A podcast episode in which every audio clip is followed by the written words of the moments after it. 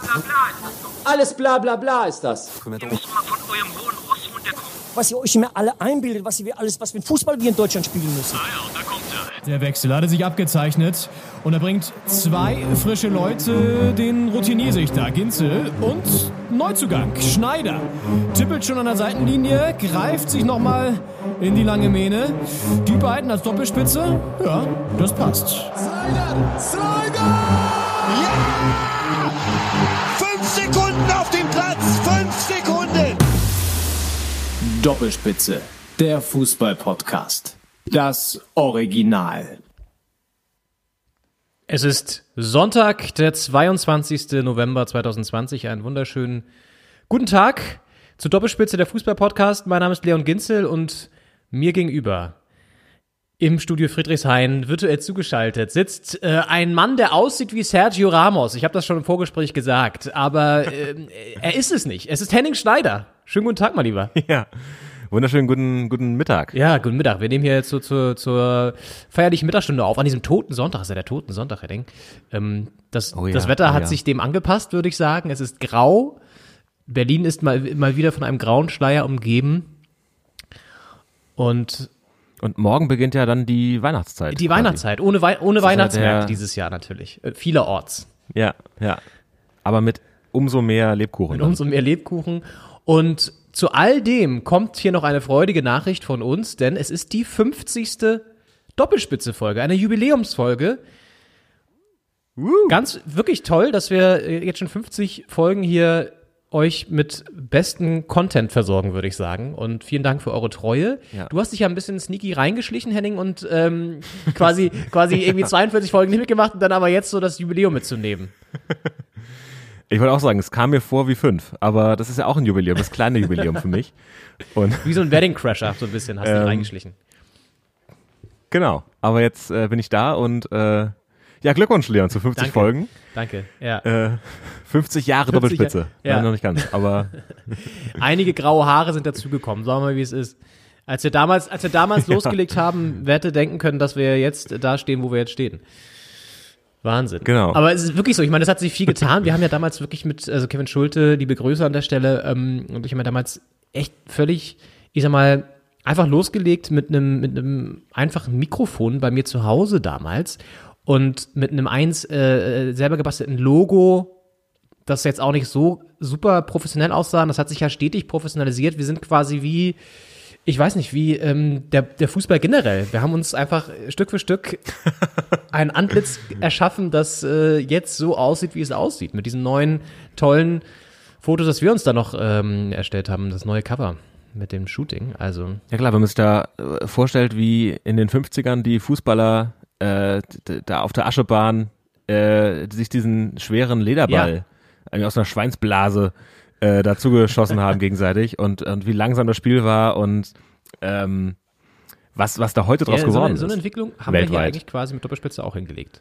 Das ist toll. Also 50. Ja, nur Folge. Wir freuen uns sehr drüber. Ihr könnt uns gerne Glückwünsche schicken bei Facebook, Instagram oder auch per Mail. Wir haben eine neue Mailadresse, die müssen wir natürlich auch nochmal äh, hier prominent bewerben. Sie heißt doppelspitze at posteo.de. Also wer uns Feedback schicken möchte oder einfach auch ein bisschen sein, sein Ärger, seine Wut los, äh, loswerden möchte oder sein, seine Liebe, kann uns gerne dorthin eine E-Mail schicken.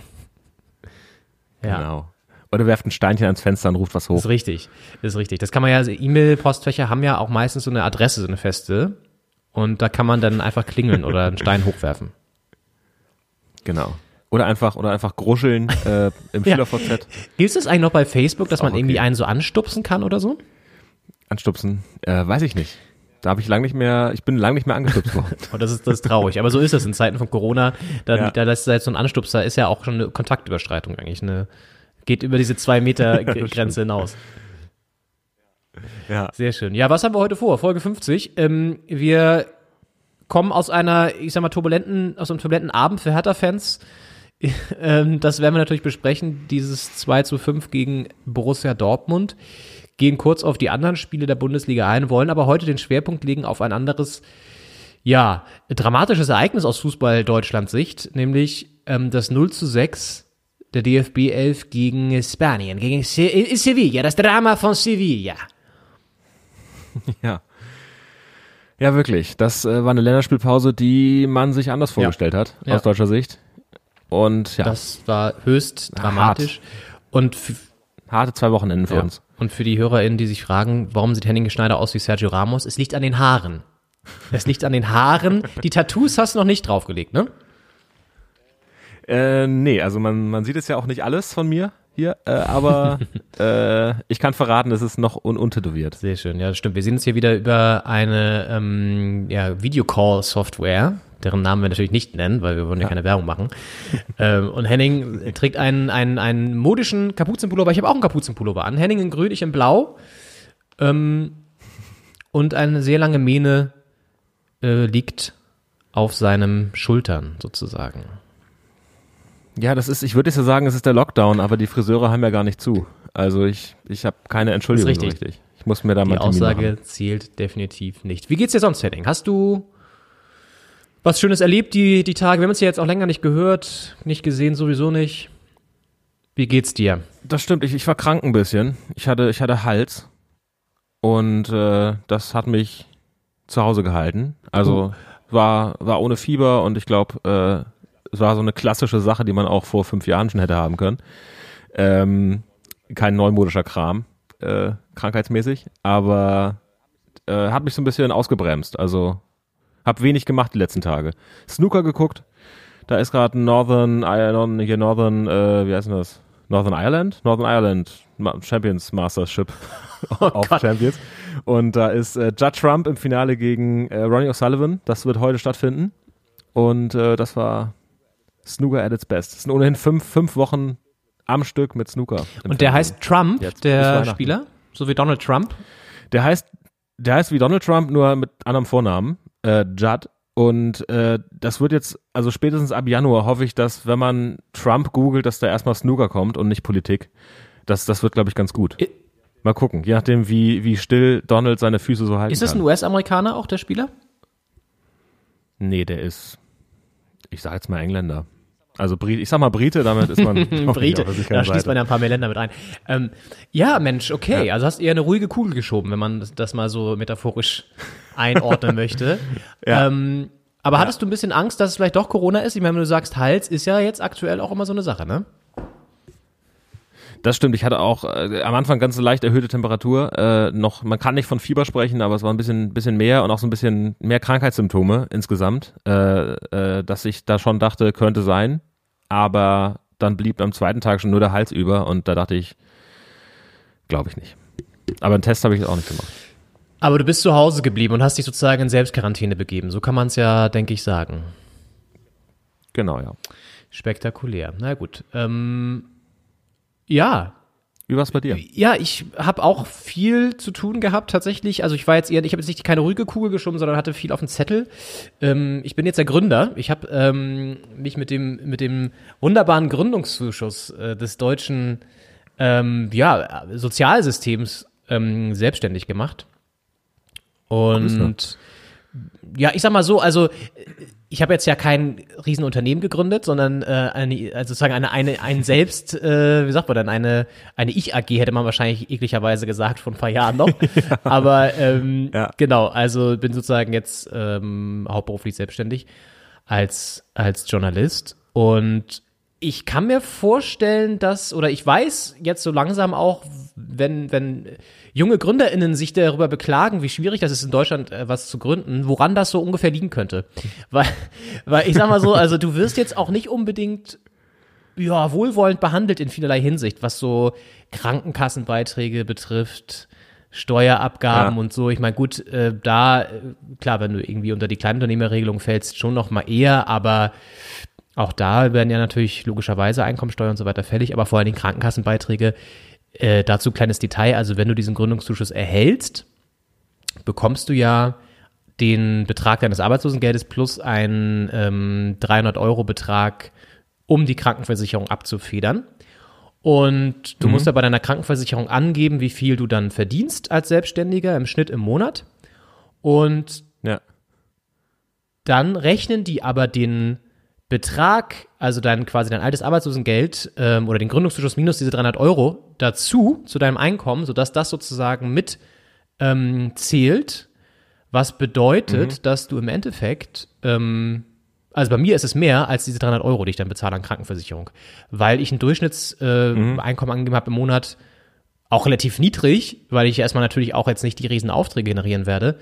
Aber trotzdem komme ich dann über eine, also über die 300 Euro Grenze. Ich zahle jetzt über 400 Euro Krankenversicherung und muss dann erstmal auch Aufträge generieren, die dann überhaupt mir letztendlich ähm, ein, ich sag mal, ein Plus ein, oder eine bessere wirtschaftliche Situation darstellen, als ich die hätte als mit Arbeitslosengeld. Und das finde ich schon ein bisschen schwierig, ehrlich gesagt. ja, das stimmt. Da ist dann der Vorteil, wird, also quasi der Zuschuss wird draufgerechnet und ist dann Nachteil. Genau, also du hast im Endeffekt erstmal einen Nachteil. Ja. Klar, du kannst natürlich jetzt arbeiten, das ist gut und dieser Gründungszuschuss hilft natürlich Ja. auch schon sehr. Ne? Das ist jetzt, will ich, gar nicht, will ich gar nicht sagen, aber äh, der wird auch nur sechs Monate gezahlt. Das heißt, in diesen sechs Monaten musst du dann Mhm. halt möglichst dich schon mal im Business zurechtgefunden haben. Und wenn man so sieht, was da teilweise an Löhnen gezahlt wird äh, in dem Bereich, so Stichwort ähm, freie, freie, äh, freier Markt für Selbstständige, so im kreativen Bereich, dann weißt du auch, dass es nicht so einfach ist. Ähm, weil natürlich da äh, kein Mindestlohn herrscht, sondern da wird halt einfach gesagt, ja, friss oder stirb. Ne? Also das, das kannst du jetzt nehmen, das Geld, oder halt nicht. Und da sind die Honorare nicht so hoch. Deswegen ist das etwas, ja, war, war eine tricky, waren tricky zwei Wochen, sich da zurechtzusetteln oder so anderthalb Wochen. Und Ja. ist immer noch im, im, im Fluss und wird mich jetzt die nächsten Wochen auch beschäftigen. Ich hatte jetzt tatsächlich schon, ähm, war ich unterwegs für Fritz, für Radio Fritz vom Ja. RBB und habe eine Sache Grüße. gemacht, die morgen ähm, auf deren Instagram-Kanal zu sehen sein wird. Da könnt ihr euch mal, könnt ihr gerne einschalten bei Radio Fritz. Am morgigen Morgiger Montag. Montag, der 23. müsste das dann sein, November. Gibt's ein, gibt's ein kleines Ja. Quiz? Mehr möchte ich nicht verraten, aber gibt ein kleines Quiz, äh, an dem ich, an dem ich äh, mitgewirkt habe. Genau. Und ja, das war so meine Zeit. Also äh, viel Verwaltung und wenig, wenig Ja. Kreativität leider, aber das kommt mit Sicherheit noch. Ja. Und du bist jetzt quasi buchbar für, für Geburtstage und Firmenveranstaltungen. Genau, ähm, alle Leute, die, die das hier hören und sagen, hey, wir wollen noch jemanden haben, der uns ein bisschen entertainen kann, auch in Corona-Zeiten oder die, die, wir haben ein Thema, wir haben, wir haben ein, ein spannendes Recherche, Recherchethema für dich, Leon. Gerne, gerne schreiben, doppelspitze.posteo.de oder mir auch bei Instagram Genau. einfach eine Private Message dalassen. Das ist gar kein Thema. Genau. Wo ist der Toner hin? Der ganze Toner ist weg. Ja, genau. Äh, ja, also es ist auf jeden Fall Recherche. Spektakulär. Apropos Toner, wusstest du, dass es äh, teilweise bei manchen Radiosendern noch so ist, dass ähm, Beiträge von einem Reporter und einem Tontechniker gemeinsam gestaltet werden? Also dieser Tontechniker schneidet den am Ende diesen Beitrag dann für diesen Reporter zusammen und sammelt auch so O-Töne aus einem 5-Minuten-File so raus und schneidet die dann, schneidet die dann raus und macht dann, erstellt dieses, dieses, diesen Beitrag dann.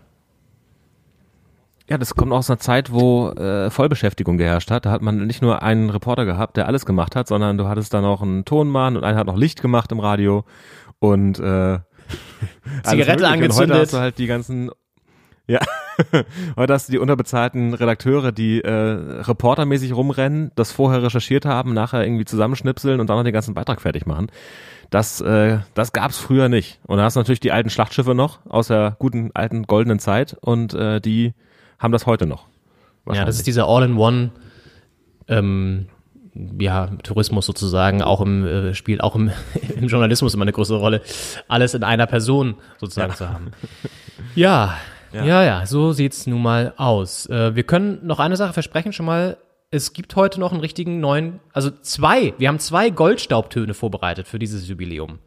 Einen etwas älteren und einen ganz frischen. Oh ja. Ja, das wird, das wird toll. Tonmäßig ist gut gut, ein heute. bisschen gruselig auch und äh, also ich will nicht so viel versprechen, aber man ähm, erwischt sich dabei, sich ein bisschen fremd zu schämen. Ähm, Henning, Bundesliga ging gestern wieder los. Welche große Freude. Ja, leider. Ja. Und äh, die großen Clubs, die Favoriten, haben alle, bis auf einen, Punkte liegen lassen. Bayern nur unentschieden, Leipzig nur unentschieden und Gladbach auch nur unentschieden, wobei Gladbach jetzt auch vielleicht nicht gerade zu den Top 3 aktuell gehört oder Top 4, aber Leverkusen gewonnen, das ist, muss man dazu sagen. Aber genau, also so die anderen klassischen da oben erstmal Punkte liegen lassen. Ähm, war für dich überraschend, dass Bayern nur 1-1 gegen Bremen gespielt hat? Äh, ja, schon. Ähm, ich habe mir unter der Woche die Dienste von äh, dem Herrn Bittenkurt äh, bei Comunio gesichert und habe nicht geguckt, gegen wen die am Wochenende spielen. Äh, dementsprechend, äh, als ich das dann gesehen habe, dachte ich, da muss ich jetzt nicht mit Punkten rechnen. Und das habe ich auch insgesamt für Bremen gedacht, dass die da aus München nicht unbedingt was entführen. Ich glaube, der letzte Sieg war 2008 oder so, wurde in der Vorberichterstattung ein bisschen drauf eingegangen. Äh, da war auch äh, Clemens Fritz, ähm, war in der Halbzeit Grüße. Und äh, der war Grüße, der war beim letzten Sieg der Bremer in München im Kader, also in, in der Mannschaft, Teil der Mannschaft, aber nicht im Kader, weil er verletzt war.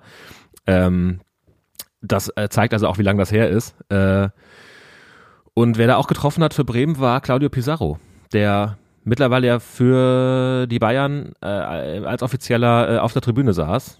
Ähm, der hat auch mal so die ganze Zeit, der war häufig eingeblendet, hat so ein Gesicht gemacht, äh, dass er auch nicht ganz wusste, äh, für wen er sich jetzt freuen soll. Ähm, hin und her gerissen, der gute Claudio.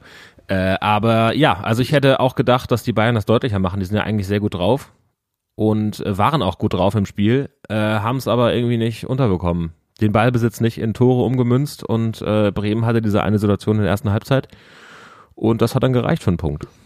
Was macht denn Claudio Pizarro jetzt für den FC Bayern? Ist er quasi der Südamerika-Scout oder was ist seine Funktion?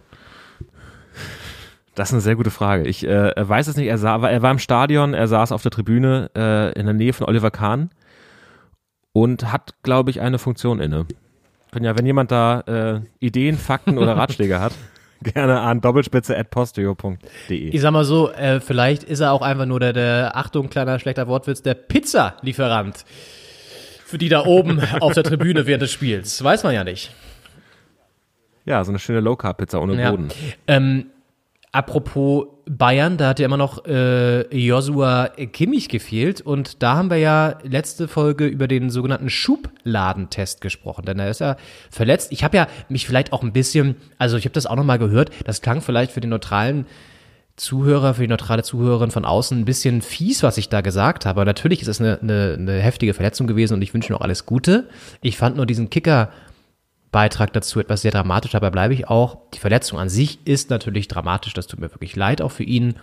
Aber nichtsdestotrotz, Schubladentest, Henning, du hast da heiße Informationen bekommen. Was das ist, wie sieht er aus? Wie muss man sich den vorstellen?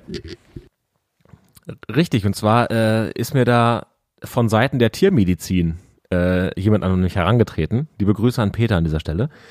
Und ähm, zwar wird das nicht nur bei Menschen gemacht, sondern auch bei Tieren. Ich würde jetzt mal sagen, bei allen Lebewesen mit Kreuzbändern im Knie. Ähm, und zwar geht es darum zu gucken, ob das Kreuzband gerissen ist. Äh, möglichst schnell. Und zwar äh, wird dann der Unterschenkel so gegen den Oberschenkel bewegt und wenn das Kreuzband intakt ist, dann hat man da nicht viel Möglichkeiten. Und wenn man, wenn das Kreuzband gerissen ist, dann kann man quasi den Unterschenkel wie so eine Schublade rausziehen. Äh, natürlich nicht, so weit im Idealfall, sonst sind die Innen- und Außenbänder auch noch betroffen.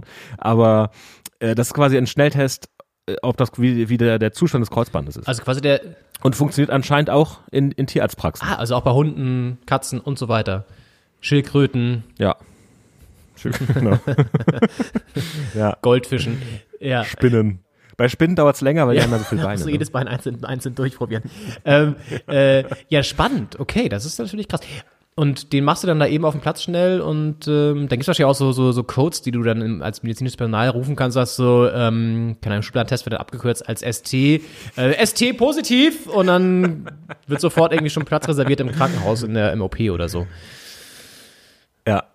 Ja, das ist natürlich auch, das ist auch ein bisschen schmerzhaft allein beim Zuhören, ne? Das stimmt, ist auch die Vorstellung, also das auch machen zu können, also wie, wie, ich will nicht sagen abgestumpft, aber wie, wie professionell man da drauf sein muss, dass man dann auf, auf Platz rennt und dann irgendwie das, den Schubladentest macht. Also könnte ich, Ja. glaube ich, nicht. Ich glaube so, dass das Anpacken von Verletzten, um herauszufinden, wie verletzt die sind, das ist auch wirklich, das, da, das ist ein Charaktertest im Medizinstudium.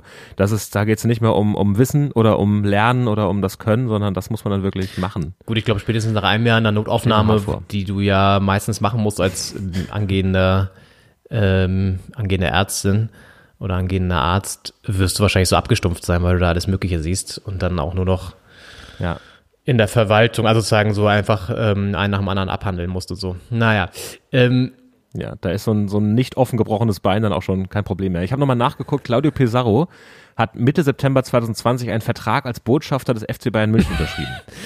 Botschafter ist er also. Er ist Botschafter, weil sie haben ja, Außer- sie haben, haben in jedem Land eine kleine Botschaft stehen, oder wie muss ich mir das vorstellen? ja, außer in Nordkorea. Außer, außer den Peruaner sind bereits Giovanni Elba, Lothar Matthäus und Vicente Lizarazu für den Verein als Botschafter des Clubs engagiert. Wenn du mich fragst, ist es eigentlich nur eine Arbeitsbeschaffungsmaßnahme oder so ein, so ein, so ein verstecktes Subvention für altgediente Profis, die sonst am Hungertuch nagen würden wahrscheinlich. Genau, so wie wenn man die, die Ehefrau noch irgendwie einstellt als Sekretärin im Unternehmen, um Steuern zu sparen. Ja, oder wir müssen natürlich Oder so. gendergerecht bleiben oder den, den, den Ehemann. Oder Ja, der Ehemann. Das ist natürlich nicht immer nur die Ehefrau. Ja. das ist ja klar. Ein Thema, das uns heute nochmal, ich sag mal, äh, begegnen wird, Mann, Frau. Ohne da jetzt schon zu Ja. viel vorwegnehmen zu wollen. Ja, die Bayern also, ja, nee, sag ruhig, du wolltest noch was ergänzen?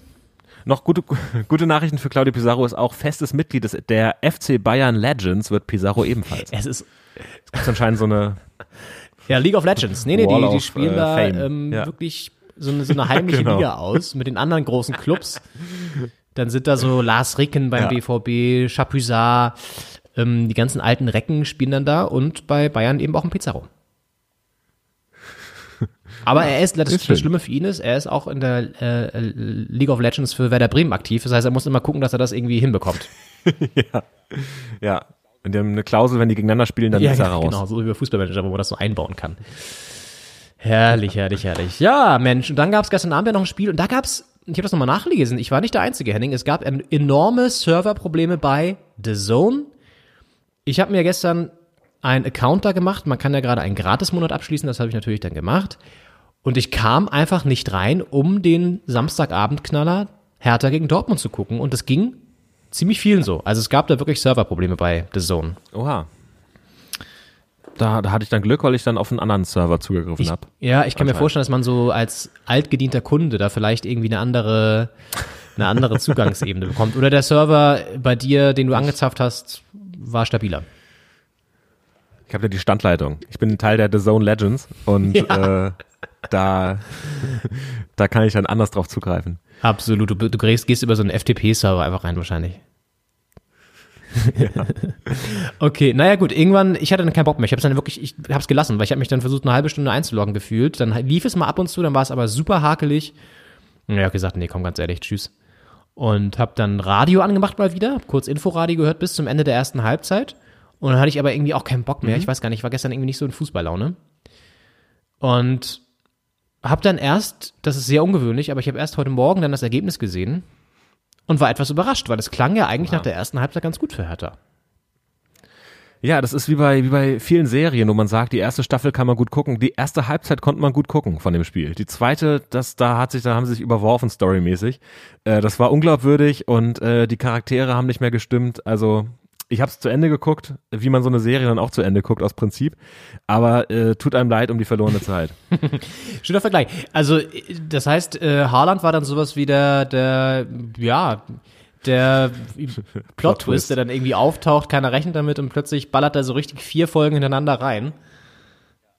Ja, es waren aber auch die Abwehrfehler und die Nachlässigkeiten und Schludrigkeiten der Hertha, die nicht so richtig zur ersten Halbzeit gepasst haben. Die haben in der ersten Halbzeit wirklich schön ansehnlich, aggressiv verteidigt, äh, die Bälle gewonnen, dann teilweise äh, verheerend wenig aus den Ballverlusten der Dortmunder im, im Aufbauspiel gemacht. Ähm, aber immerhin das eine Tor äh, haben sie ja geschafft und ähm, in der zweiten Halbzeit, da, da kam auch, also auch die Sachen, die nicht zu Toren geführt haben. Das ist ja bei fünf Gegentoren, denkt man nicht, dass da noch so viel war, aber es waren auch noch äh, zahlreiche Situationen, wo die, die Hertha es noch geschafft hat oder Dortmund es nicht geschafft hat, das Ding äh, zu retten oder reinzumachen.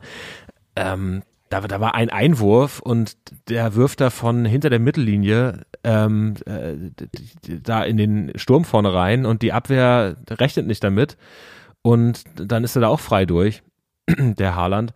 Also es war natürlich die Klasse, äh, individuelle Klasse von, von äh, Erling Haaland, aber auch äh, die individuellen Fehler und, und auch Teamfehler von der Hertha-Abwehr, plötzlich ein ganz anderes Bild aufs, aufs Feld gezeichnet haben. Ja, Ich habe mir die Zusammenfassung nochmal angeguckt, denn heute Morgen lief The Zone dann wieder, da konnte man die, die Highlights sich dann auch anschauen. Und allein der Fehlpass von, ich glaube, Plattenhardt war es vor dem 3-1 oder so, Ja, war dann auch echt bitter.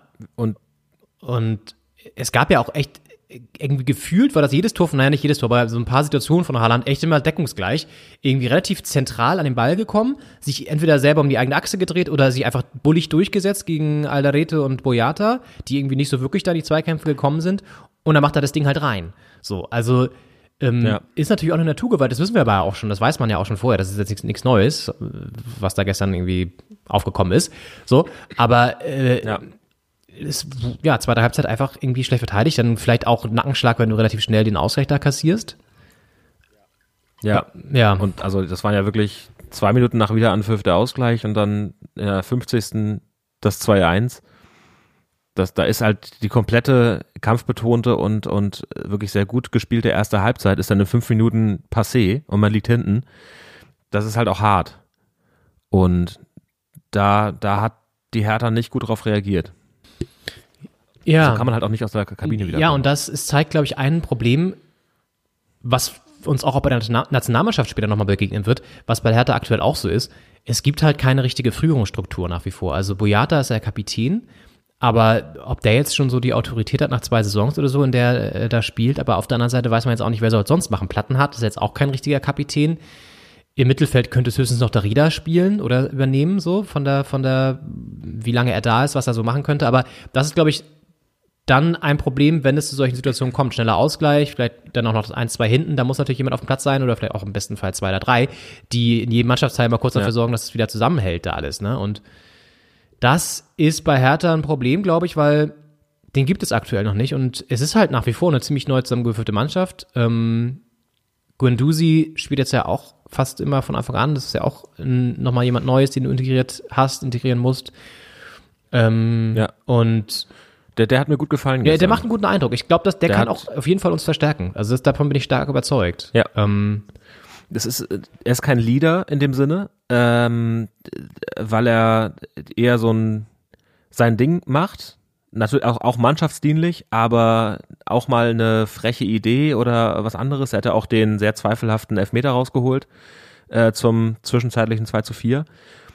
Und der hat halt manchmal eine Idee und der kann auch ein bisschen mehr am Ball als, als viele andere in der Mannschaft. Und der ist jetzt aber niemand, der die Mannschaft so nach vorne peitscht äh, sondern der, der löst das eher über, ein, über eine Idee am Ball, die er dann durch, äh, durchführt und, und dann vielleicht mal einen Pass spielen kann, der überraschend ist für den Gegner. Äh, also der kann Impulse eher übers Spiel geben, weniger über die Mentalität. Und äh, so einer fehlt wirklich. Ja, das ist halt klassisch so eine Aufgabe gewesen, die in letzter Saison noch Ibisevic übernommen hat, ne? Und gut, Ja. der ist dann irgendwann auch einfach zu alt, so deswegen traue ich dem jetzt auch gar nicht hinterher. Ähm, aber äh, ja, so, so, so, ein, so ein Spieler fehlt aktuell, weil vorne auch Piontek ist jetzt auch keiner Kunja, ist von seiner Qualität her ein Leader, aber jetzt auch nicht von seiner Ansprache her. Und auch wieder ein gutes Spiel gemacht gestern, keine Frage, aber er alleine kann es dann halt auch nicht reißen. Ja, und ich weiß nicht, dann hast du halt irgendwie auch keine, keine richtige Abstimmung bei den Gegentoren, hast du es ja gesehen. Ja, gut, es war trotzdem Dortmund, darf man auch nicht vergessen, aber das bringt ja alles nichts. Ähm, jetzt ist dieser Sieg gegen Augsburg auch schon wieder, pass, wieder so ein bisschen nivelliert, würde ich fast sagen, ohne dass die Punkte bleiben natürlich, aber jetzt bleibt erstmal so ein 2 zu 5 wieder hängen in den Klamotten. Ja, es war schon, schon auch hart deutlich dann. Und man hat das Gefühl, dass der Spielverlauf diese Deutlichkeit gar nicht hergibt.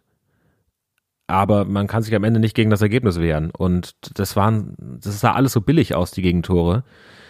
Ähm, das ist auch bei, ich finde bei Haaland ist schwer zu sehen, wie gut das gemacht ist. Ich finde, es sieht immer sehr billig aus.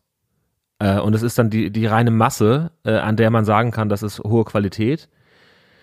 Äh, und ich finde, es macht es schwer, als, als gegnerische Mannschaft anzuerkennen, dass es gut gemacht ist, wenn man so einen Abwehrfehler hat und dann kommt ein Ball vorne rein, er dreht sich einmal und bolzt das Ding da irgendwie äh, ins Tor. Es ist schwer, da die, die Güte anzuerkennen. Ja, Haaland ist ein gutes Stichwort, nicht nur wegen seinen vier Toren, sondern unter der Woche gab es ja auch, ich sag mal, äh, erstmal ein Fragezeichen, der da überhaupt spielen kann, weil die norwegische Nationalmannschaft ist ja komplett die A, also die erste Riege sozusagen abgezogen worden von dem Länderspiel wegen verschiedenen, mehreren Corona-Fällen, unter anderem dementsprechend auch Haaland. Das heißt, die ausländischen Profis wurden vom norwegischen Verband gebeten, oder nicht nur gebeten, sondern eigentlich den auferlegt, zehn Tage in Quarantäne jetzt zu gehen. Und dann gab es erstmal ein Hin und Her und Dortmund hat sich dann quasi an die Bestimmung des Dortmunder Gesundheitsamtes gehalten. Haaland wurde ein paar Mal auch getestet, immer negativ und durfte dementsprechend jetzt spielen, obwohl es eigentlich diese Auflage gab vom norwegischen Verband. Das war alles so ein bisschen, ja, so, ein- so ein Chaos letztendlich. Und was ich ein bisschen merkwürdig fand, die Spieler, die dann abgezogen wurden, also die au- ausländischen norwegischen Nationalspieler, mussten dann auch, auch gucken, wie sie selber irgendwie abreisen wieder. Und einige sind dann tatsächlich auch einfach mit normalen ähm, Linienflügen nach Hause geflogen, wo dann auch einfach wieder Menschen außerhalb ihrer Blase, die sie ja eigentlich nicht verlassen dürfen, an Bord waren. Natürlich nicht Erling Haaland, er hat sich ein Privatjet organisiert. Das ist klar. Da müssen wir uns keine Sorgen machen. Wahrscheinlich vom BVB gesponsert. Ähm, auch irgendwie absurd, oder? Ich meine, dann sagt er so, ja, okay, ich kann schon wieder, okay, ähm, könnt ihr mir kurz ein Privatjet irgendwie stellen? Ich muss nach Hause. Ja, alles klar, läuft. Also es ist auch alles so eine, naja, ist ein kleiner Einblick in diese etwas verrückte Parallelwelt Fußball aktuell. Ja. Trotzdem ist er natürlich ein super talentierter Spieler, keine Frage. Und ich weiß, was du meinst. Es ist schwer anzuerkennen, weil er sieht auch immer so ein bisschen sch- so, so, so eine, er sieht halt aus wie so ein, wie so ein Riesenbaby, das da beim Platz stolpert, in Anführungszeichen. Und man versteht manchmal gar nicht, diese große Besetzung, die sozusagen aufgrund seiner Größe eigentlich da sein müsste, ist halt nicht da, weil er technisch mit, den, mit dem Fuß ungefähr so, so filigran umgeht wie ein Kunja, der 20 Zentimeter kleiner ist. So. Und Ja. er schafft es halt dann in die richtigen, er ist halt sauschnell, das heißt, er kommt dann rechtzeitig in die Lücke rein, das kann natürlich dann auch nicht jeder. Er, er hat eine super Auffassungsgabe, er sieht dann, wenn dann ein Fehlpass kommt und nimmt dann einfach einen Alderete oder einen, oder einen Plattenhart auf fünf Metern äh, oder ne, irgendwie schon zehn Meter ab so ungefähr. Also er nimmt ihn nicht auf 500 zehn Meter ab, aber du weißt, was ich meine. Innerhalb kurzer Zeit irgendwann Meter ab. Und hat dann halt den Ball so und dann ballert er halt drauf, gute Schusstechnik, Tor. Ja. So ist das nun mal. Ja, und dann geht so ein Spiel am Ende halt 2 zu 5 verloren, ne? Ähm, bitter. Ja, vor allem auch wie schnell die Tore gefallen sind. Also erstmal wie schnell die das 1-1 und 2-1 für Dortmund nach der Pause kam und dann auch wie schnell das 5-2 nach dem 4-2 Elfmeter kam. Also der Elfmeter war reingeschossen und man hat gefühlt noch äh, gejubelt. Da war schon äh, Haaland wieder frei durch und hat das fünfte gemacht, also das 5-2 gemacht. Das äh, ist vielleicht auch eine Sache, die bei der Hertha fehlt aktuell schnell wieder konzentriert zu sein. Also konzentriert aus der Pause rauszukommen und nach einem Treffer vorne dann auch wieder dabei zu sein, dass nicht zwei Minuten oder, oder 90 Sekunden nach dem eigenen Tor ein Gegentor kommt. Ja. Ja, jetzt stellt sich natürlich die Frage, wenn man so den Blick weiterwirft, ähm, muss da noch was in der, in der Winterpause passieren auf dem Transfermarkt für die Hertha, weil wenn das jetzt so weitergeht, ich meine, es wird jetzt auch nicht einfacher und du musst die Punkte halt irgendwie holen. Wir haben das Glück, dass mit Schalke, Köln, Bielefeld, Mainz da echt ein paar Teams dabei sind, die jetzt auch nicht so gut performen diese Saison und das auch nicht machen werden. Schalke ja gestern wieder verloren. Ähm, aber ich mache mir ein bisschen Sorgen, dass da so ein Schlendrian reinkommt. Und gut, er hat jetzt, also Labadie hat jetzt ein bisschen die Chance, auch länger mit denen mal zusammenzuarbeiten, war jetzt ja auch wieder ein bisschen auseinandergerissen alles. Das kann nochmal einen Effekt geben, aber ich weiß nicht. Ich mein, mir fehlt auch ein bisschen die Fantasie, wo wir uns verstärken müssten. Vielleicht dann doch nochmal auf den Außenpositionen, weil Innenverteidigung haben wir jetzt mit Alderete jemanden geholt. Da kannst du jetzt schlecht nochmal jemanden nachlegen, weil dann äh, rasierst du auch Boyata irgendwie in seiner Kompetenz ab. Also finde ich irgendwie auch dann schwer jetzt zu überlegen, keine Ahnung, du könntest höchstens nochmal die defensive 6 oder so stärken. Aber da hast du mit Gunduzi und, und Darida halt auch, der jetzt vielleicht eher auf der 8 aktuell spielt, aber halt auch, Ja, aber stark auch, der da auch auf der 6 ja, spielt. gut, stark ist halt auch nicht so stark aktuell, ähm, um diesen bitteren, schlechten Witz mal wieder einzubauen. Aber äh, ja, ich weiß nicht, wenn, dann sehe ich eher auf links mit Plattenhardt, der einfach, also der ist schon seit zwei Saisons keine richtige Leistung mehr zeigt, außer gute Freistöße, aber ist halt irgendwie auch so ein Durchschnittsspieler, ist ein guter Zweitligaspieler oder ein untersolider, unterdurchschnittlicher Erstligaspieler, aber keiner, der jetzt irgendwie in der Mannschaft, mit, äh, die was erreichen möchte, glaube ich, da auf der Position der Richtige ist. Das heißt, ich könnte mir vorstellen, dass sie da nochmal irgendwas machen, weil Mittelstedt ist ja auch eher ein bisschen offensiver angesiedelt, das heißt, irgendwie einen guten defensiven Linksverteidiger, keine Ahnung, wer das sein kann, aber wäre vielleicht nochmal eine Option. Rechts mit Pekarek sind wir relativ gut solide besetzt so. Der macht zumindest nicht die heftigen Fehler. Ja, wenn er sich nicht verletzt. Ja, wenn er sich nicht verletzt. Und ansonsten, ich meine, gut, Toruna Riga hätten wir noch in der Innenverteidigung zu bieten. Ja. Dazu eine kurze Anekdote übrigens, kurzer Exkurs. Der war unter der Woche beim Friseur und ich folgte ihm bei Instagram und da ist mir aufgefallen, dass der Friseur, bei dem er ist, keinen Namen, Namen habe ich jetzt nicht, aber ähm, ist so ein ähm, Friseur in Berlin in der Augsburger Straße und das ist anscheinend die allererste Anlaufstelle für viele Bundesliga-Profis die sich bei diesem Friseur, ja wirklich, die sich bei diesem Friseur, ähm, ich sag mal, sein Spezialgebiet sind Muster in den Schädel einzurasieren, also in die, in die, in, ins Haupthaar. ja. Ja. Ist ein Künstler würde, er würde sich aber selber als Haarkünstler auch ähm, bezeichnen. Ja, Schön. und da sind Spieler wie Cunha ist auch da, Augustin ist da, ähm, dann war ähm, Geraldo Becker von Union Berlin, habe ich gesehen, weil natürlich dieser, der, der Friseur hat einen Instagram-Account, da kannst du dann alles einsehen. Ähm, Ja. Was früher noch aufwendige Recherchearbeit war, das ist heute. wird alles das offengelegt, wird alles offengelegt, ja. Äh, publiziert, ja. Und ich habe ja. mich gefragt, wie läuft so eine Session ab? Also ich weiß nicht, ich kann mir vorstellen, dass die jetzt auch nicht so, weil beim Friseur kommt man ja mal ins Gespräch, man, man quatscht ein bisschen, so über seinen Alltag, was hat man so gemacht, wie geht's einem, beziehungstechnisch auch und so. Ich glaube, das findet bei Fußballspielern nicht unbedingt statt. Meinst du nicht?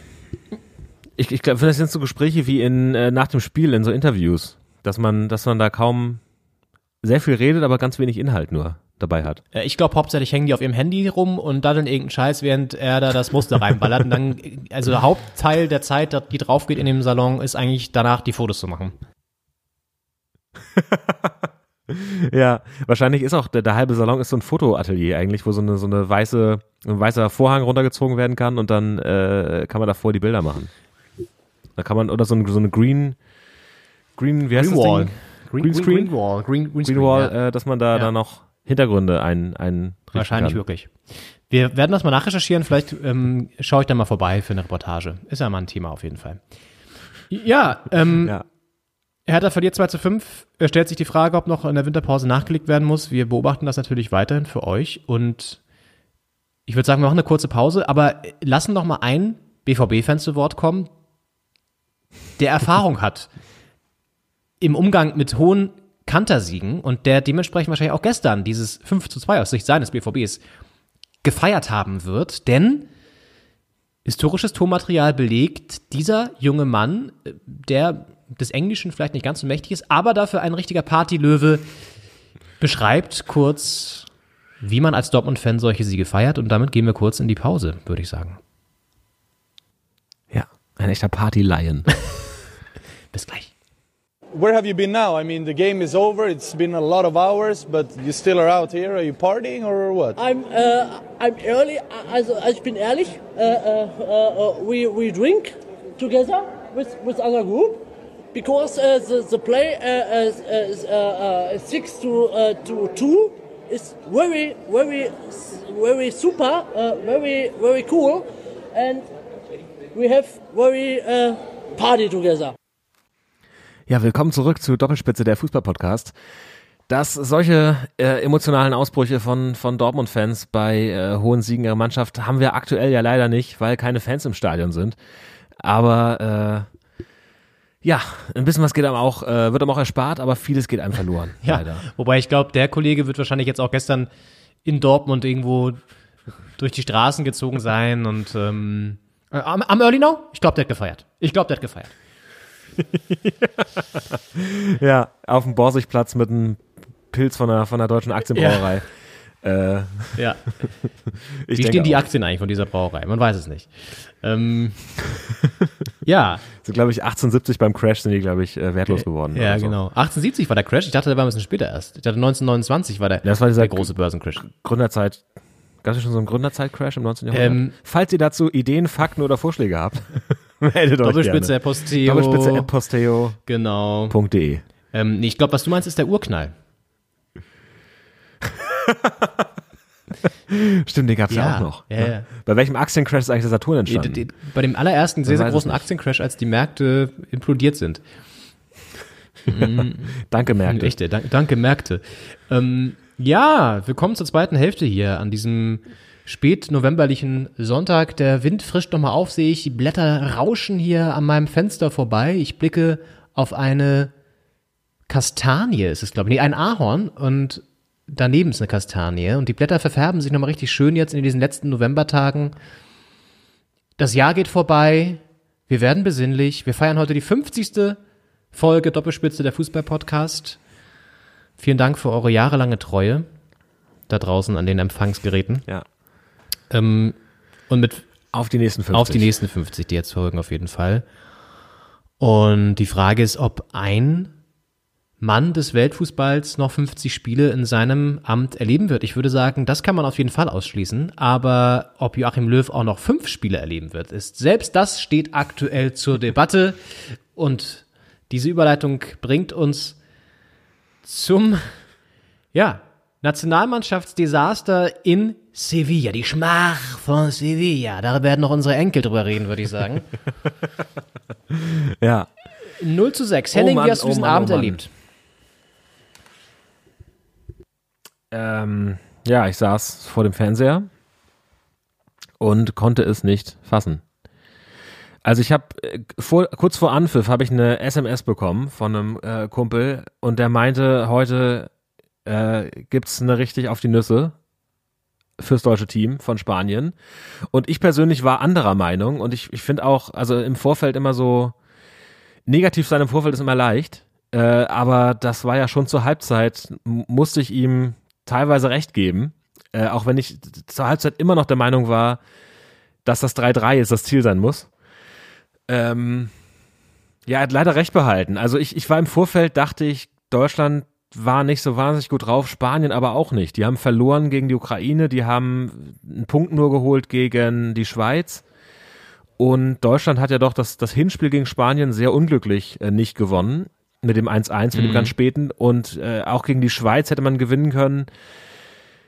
Und es war nun mal die bessere Ausgangslage auch für Deutschland. Ein Unentschieden hätte gereicht. Am Anfang eines Spiels steht es immer unentschieden. Das heißt, Deutschland war zu Anpfiff, war Deutschland Gruppensieger. Und das hat dann halt nicht lange Ja, gehalten, ja. leider. Das hielt nicht so lange. Ja, ähm, das war auf jeden Fall eine Lehrstunde in Sachen Effizienz, in Sachen Kollektiv gegen Hü- Hühnerhaufen, muss man ja fast so sagen.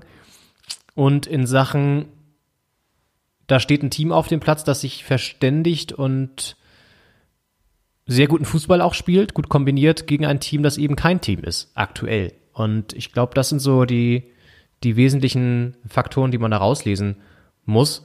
Und natürlich auch eine, ein Qualitätsunterschied in Sachen Personal. Das ist einfach nicht von der Hand zu weisen. Ja, ganz kurz, wie habe ich das gesehen? Ich war äh, während der ersten Halbzeit noch in der Küche beschäftigt mit ähm, kochvorbereitenden Maßnahmen oh, und habe das dann über mein Radio wieder gehört. Und das ist ja bei Länderspielen so, dass immer zwei Kommentatoren eingeschaltet sind auf den ganzen Infowellen der öffentlich-rechtlichen. Und äh, ich weiß gar nicht, wer war das diesmal? Äh, ich glaube, Jörg Tiegelütter und irgendjemand anderes noch. Auf jeden Fall waren die beiden sehr gut drauf, muss man sagen. Also die haben schon in der ersten Halbzeit haben sie schon das Drama, ich sag mal, in, in angemessener Form begleitet. Also das kann man nicht anders sagen. Also sie waren sehr, sehr, sehr hart zu der deutschen Mannschaft, aber es war dann auch so dieses typische, wenn sich zwei dann auch so aufschaukeln, dieses so, ja, also, ähm, also das, das sagt, es ist gar nichts. Also ist, wenn ich da die Körpersprache sehe, da ist keine Körpersprache da und äh, haben sich dann so richtig so in so eine, so eine Grundsatzkritik reingeredet. Und da dachte ich schon so, oh, oh, oh, oh. Und habe dann in der zweiten Halbzeit den Fernseher angehabt. Leider dann mit dem, ich finde, ähm, den ähm, äh, ARD-Fernsehkommentar war dann, war dann ein bisschen langweilig. Ähm, sag schnell, wie heißt er? Äh, der auch das äh, WM-Finale kommentiert hat. Ich äh, reiche den Namen nach. Ähm, auf jeden Fall fand ich den, fand ich ihn sehr langweilig im Vergleich zu den Radiokommentatoren und musste dieses Drama dann auch mit ansehen und es war natürlich wirklich, boah, echt ganz schön krass. Also, was ich auch heftig fand, und da kommen wir zu Jürgen Löw, wie er dann auf der Trainerbank einfach wie so ein zusammengekauertes Häufchen Elend saß ab einem gewissen Zeitpunkt. Das stimmt, ja. Meinst du Belareti? Nee, Belareti ist ja ZDF, Henning, das ist ja bekannt. Das stimmt, Ich meine ja. Tom Bartels, jetzt ist mir der Name wieder eingefallen. Tom Bartels Ah, okay.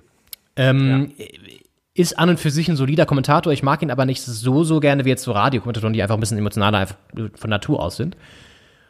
Und Tom Ja, Bartels. hätte, hätte er den Fernsehbild und Radio Habe ich auch versucht, aber es war dann leider so können. fünf bis zehn Sekunden verzögert. Und das war dann so ein bisschen, bisschen eklig. Ja, das killt dann auch den Ja. Mut. ja, Ja, das stimmt. Jogi Löw saß auf der Bank, wie man selbst auch auf dem Sofa saß. Und man fühlt sich ja, es gibt ja 80 Millionen BundestrainerInnen in Deutschland. Und äh, die sitzen auch zu Hause und haben das Gefühl, die sind der Bundestrainer. Aber wenn man jetzt äh, da im Fernsehen quasi sich selbst, wie man da flätzt, deprimiert, gespiegelt auf der Trainerbank sieht, dann sieht das doch schlimm aus. Dann ist man doch eigentlich froh, dass man selbst nicht Bundestrainer ist. Ähm, ja, es hat also es hat an der Kommunikation gefehlt. Das haben die äh, Kollegen von der von der ARD auch mehrfach gesagt, dass wenn man zugehört hat, eigentlich nur Spanisch gehört hat auf dem Platz und das war auf dem Platz hat die Kommunik- Kommunikation gemangelt, aber auch die die Impulse von außen also rein optisch, Jogi Löw ist jetzt kein Trainer, der da an der Seite steht und die nach vorne brüllt. Äh, und die sind auch ohne das Weltmeister geworden mit ihm. Aber es, man hat das Gefühl, es gibt einen Matchplan und der wird umgesetzt. Und wenn das nicht funktioniert, gibt es keine Eingriffsmöglichkeit, quasi in das laufende Geschehen noch einzugreifen, außer mit Auswechslung und vielleicht einem Zettel oder sowas. Aber dass da jetzt so ein bisschen Energie von außen kommt, von der Seite, ähm, das findet nicht so richtig statt. Er hat ja teilweise sogar noch umgestellt und die Taktik ein bisschen geändert, das hat ja auch nichts gebracht. Das Problem ist einfach, glaube ich, auch, dass, also man darf nicht überbewerten, glaube ich, was ein Trainer von außen überhaupt noch beeinflussen kann, weil das Team steht da auf dem Platz, die Vorbereitung passiert vor dem Spiel, die Einstellung auch. Du kannst wenig bis gar nichts noch von außen, während das Spiel läuft, Einfluss nehmen, glaube ich. Deswegen finde ich auch, was du sagst, Löw ist halt ein Typ, der eh nicht aktiv coacht, wie jetzt vielleicht, keine Ahnung, Jürgen Klopp macht es auch nicht. Ich meine, der, der ist emotional an der Außenlinie dabei und, und, und rastet aus, aber der gibt jetzt ja auch nicht die heftig vielen Anweisungen oder so, keine Ahnung. Also es gibt halt Trainer, die das sehr, sehr aktiv, sehr stark machen und vielleicht hat das einen ganz minimalen Einfluss auf ein Team, aber du hörst jetzt ja auch nicht als Spieler, was der da sagt. Also, das ist ja auch so ein bisschen Trugschluss zu sagen, jemand, der aktiv coacht, ist der bessere Trainer. Der bessere Trainer ist der, der die Mannschaft richtig einstellt, der die Mannschaft auch zu führen weiß, so menschlich auch vor allen Dingen. Und das ist halt die Frage, ob Löw sozusagen noch die Qualitäten besitzt, über Taktik und so weiter hinaus, wo er eh noch unterstützt wird von, von Mitarbeitern, ähm, das Team richtig einzustellen. So, es ist er noch sozusagen so reflektiert genug, auch mal neue Sachen auszuprobieren? Ist er irgendwie in der Lage, seine Entscheidung auch zu hinterfragen? Zum Beispiel ein Hummels, ein Boateng, ein Müller nicht mehr zu nominieren. Dazu kommen wir vielleicht gleich noch. Aber ähm, ich glaube, ihm jetzt einen Vorwurf zu machen, dass er nicht, nicht so aktiv von außen gecoacht hat, was ja einige gemacht haben, finde ich auch irgendwie lächerlich, weil, wie du schon sagst, WM 2014 hat es auch so geklappt und ähm, ein Team hat da jetzt nicht so viel Einflussmöglichkeiten ähm, danach. Aber was ich zum Beispiel erstaunlich fand, was Bierhoff auch danach für ein Gesicht gezeigt hat in dem Interview mit der ARD. Optenhöfel und Schweini waren ja ähm, das Team bei der ARD und Schweini fand ich übrigens sehr erfrischend, ähm, wie er so auftritt. ja. Also sehr, sehr gut. Klar, manchmal vielleicht auch ein bisschen zu zurückhaltend, was aber normal ist, wenn du neu da anfängst. Und er hat halt auch eine Verbindung noch zu den ganzen, die da spielen und Trainer und so weiter. Aber trotzdem kritisch. Also er war ja sehr hart auch in seiner Wortwahl.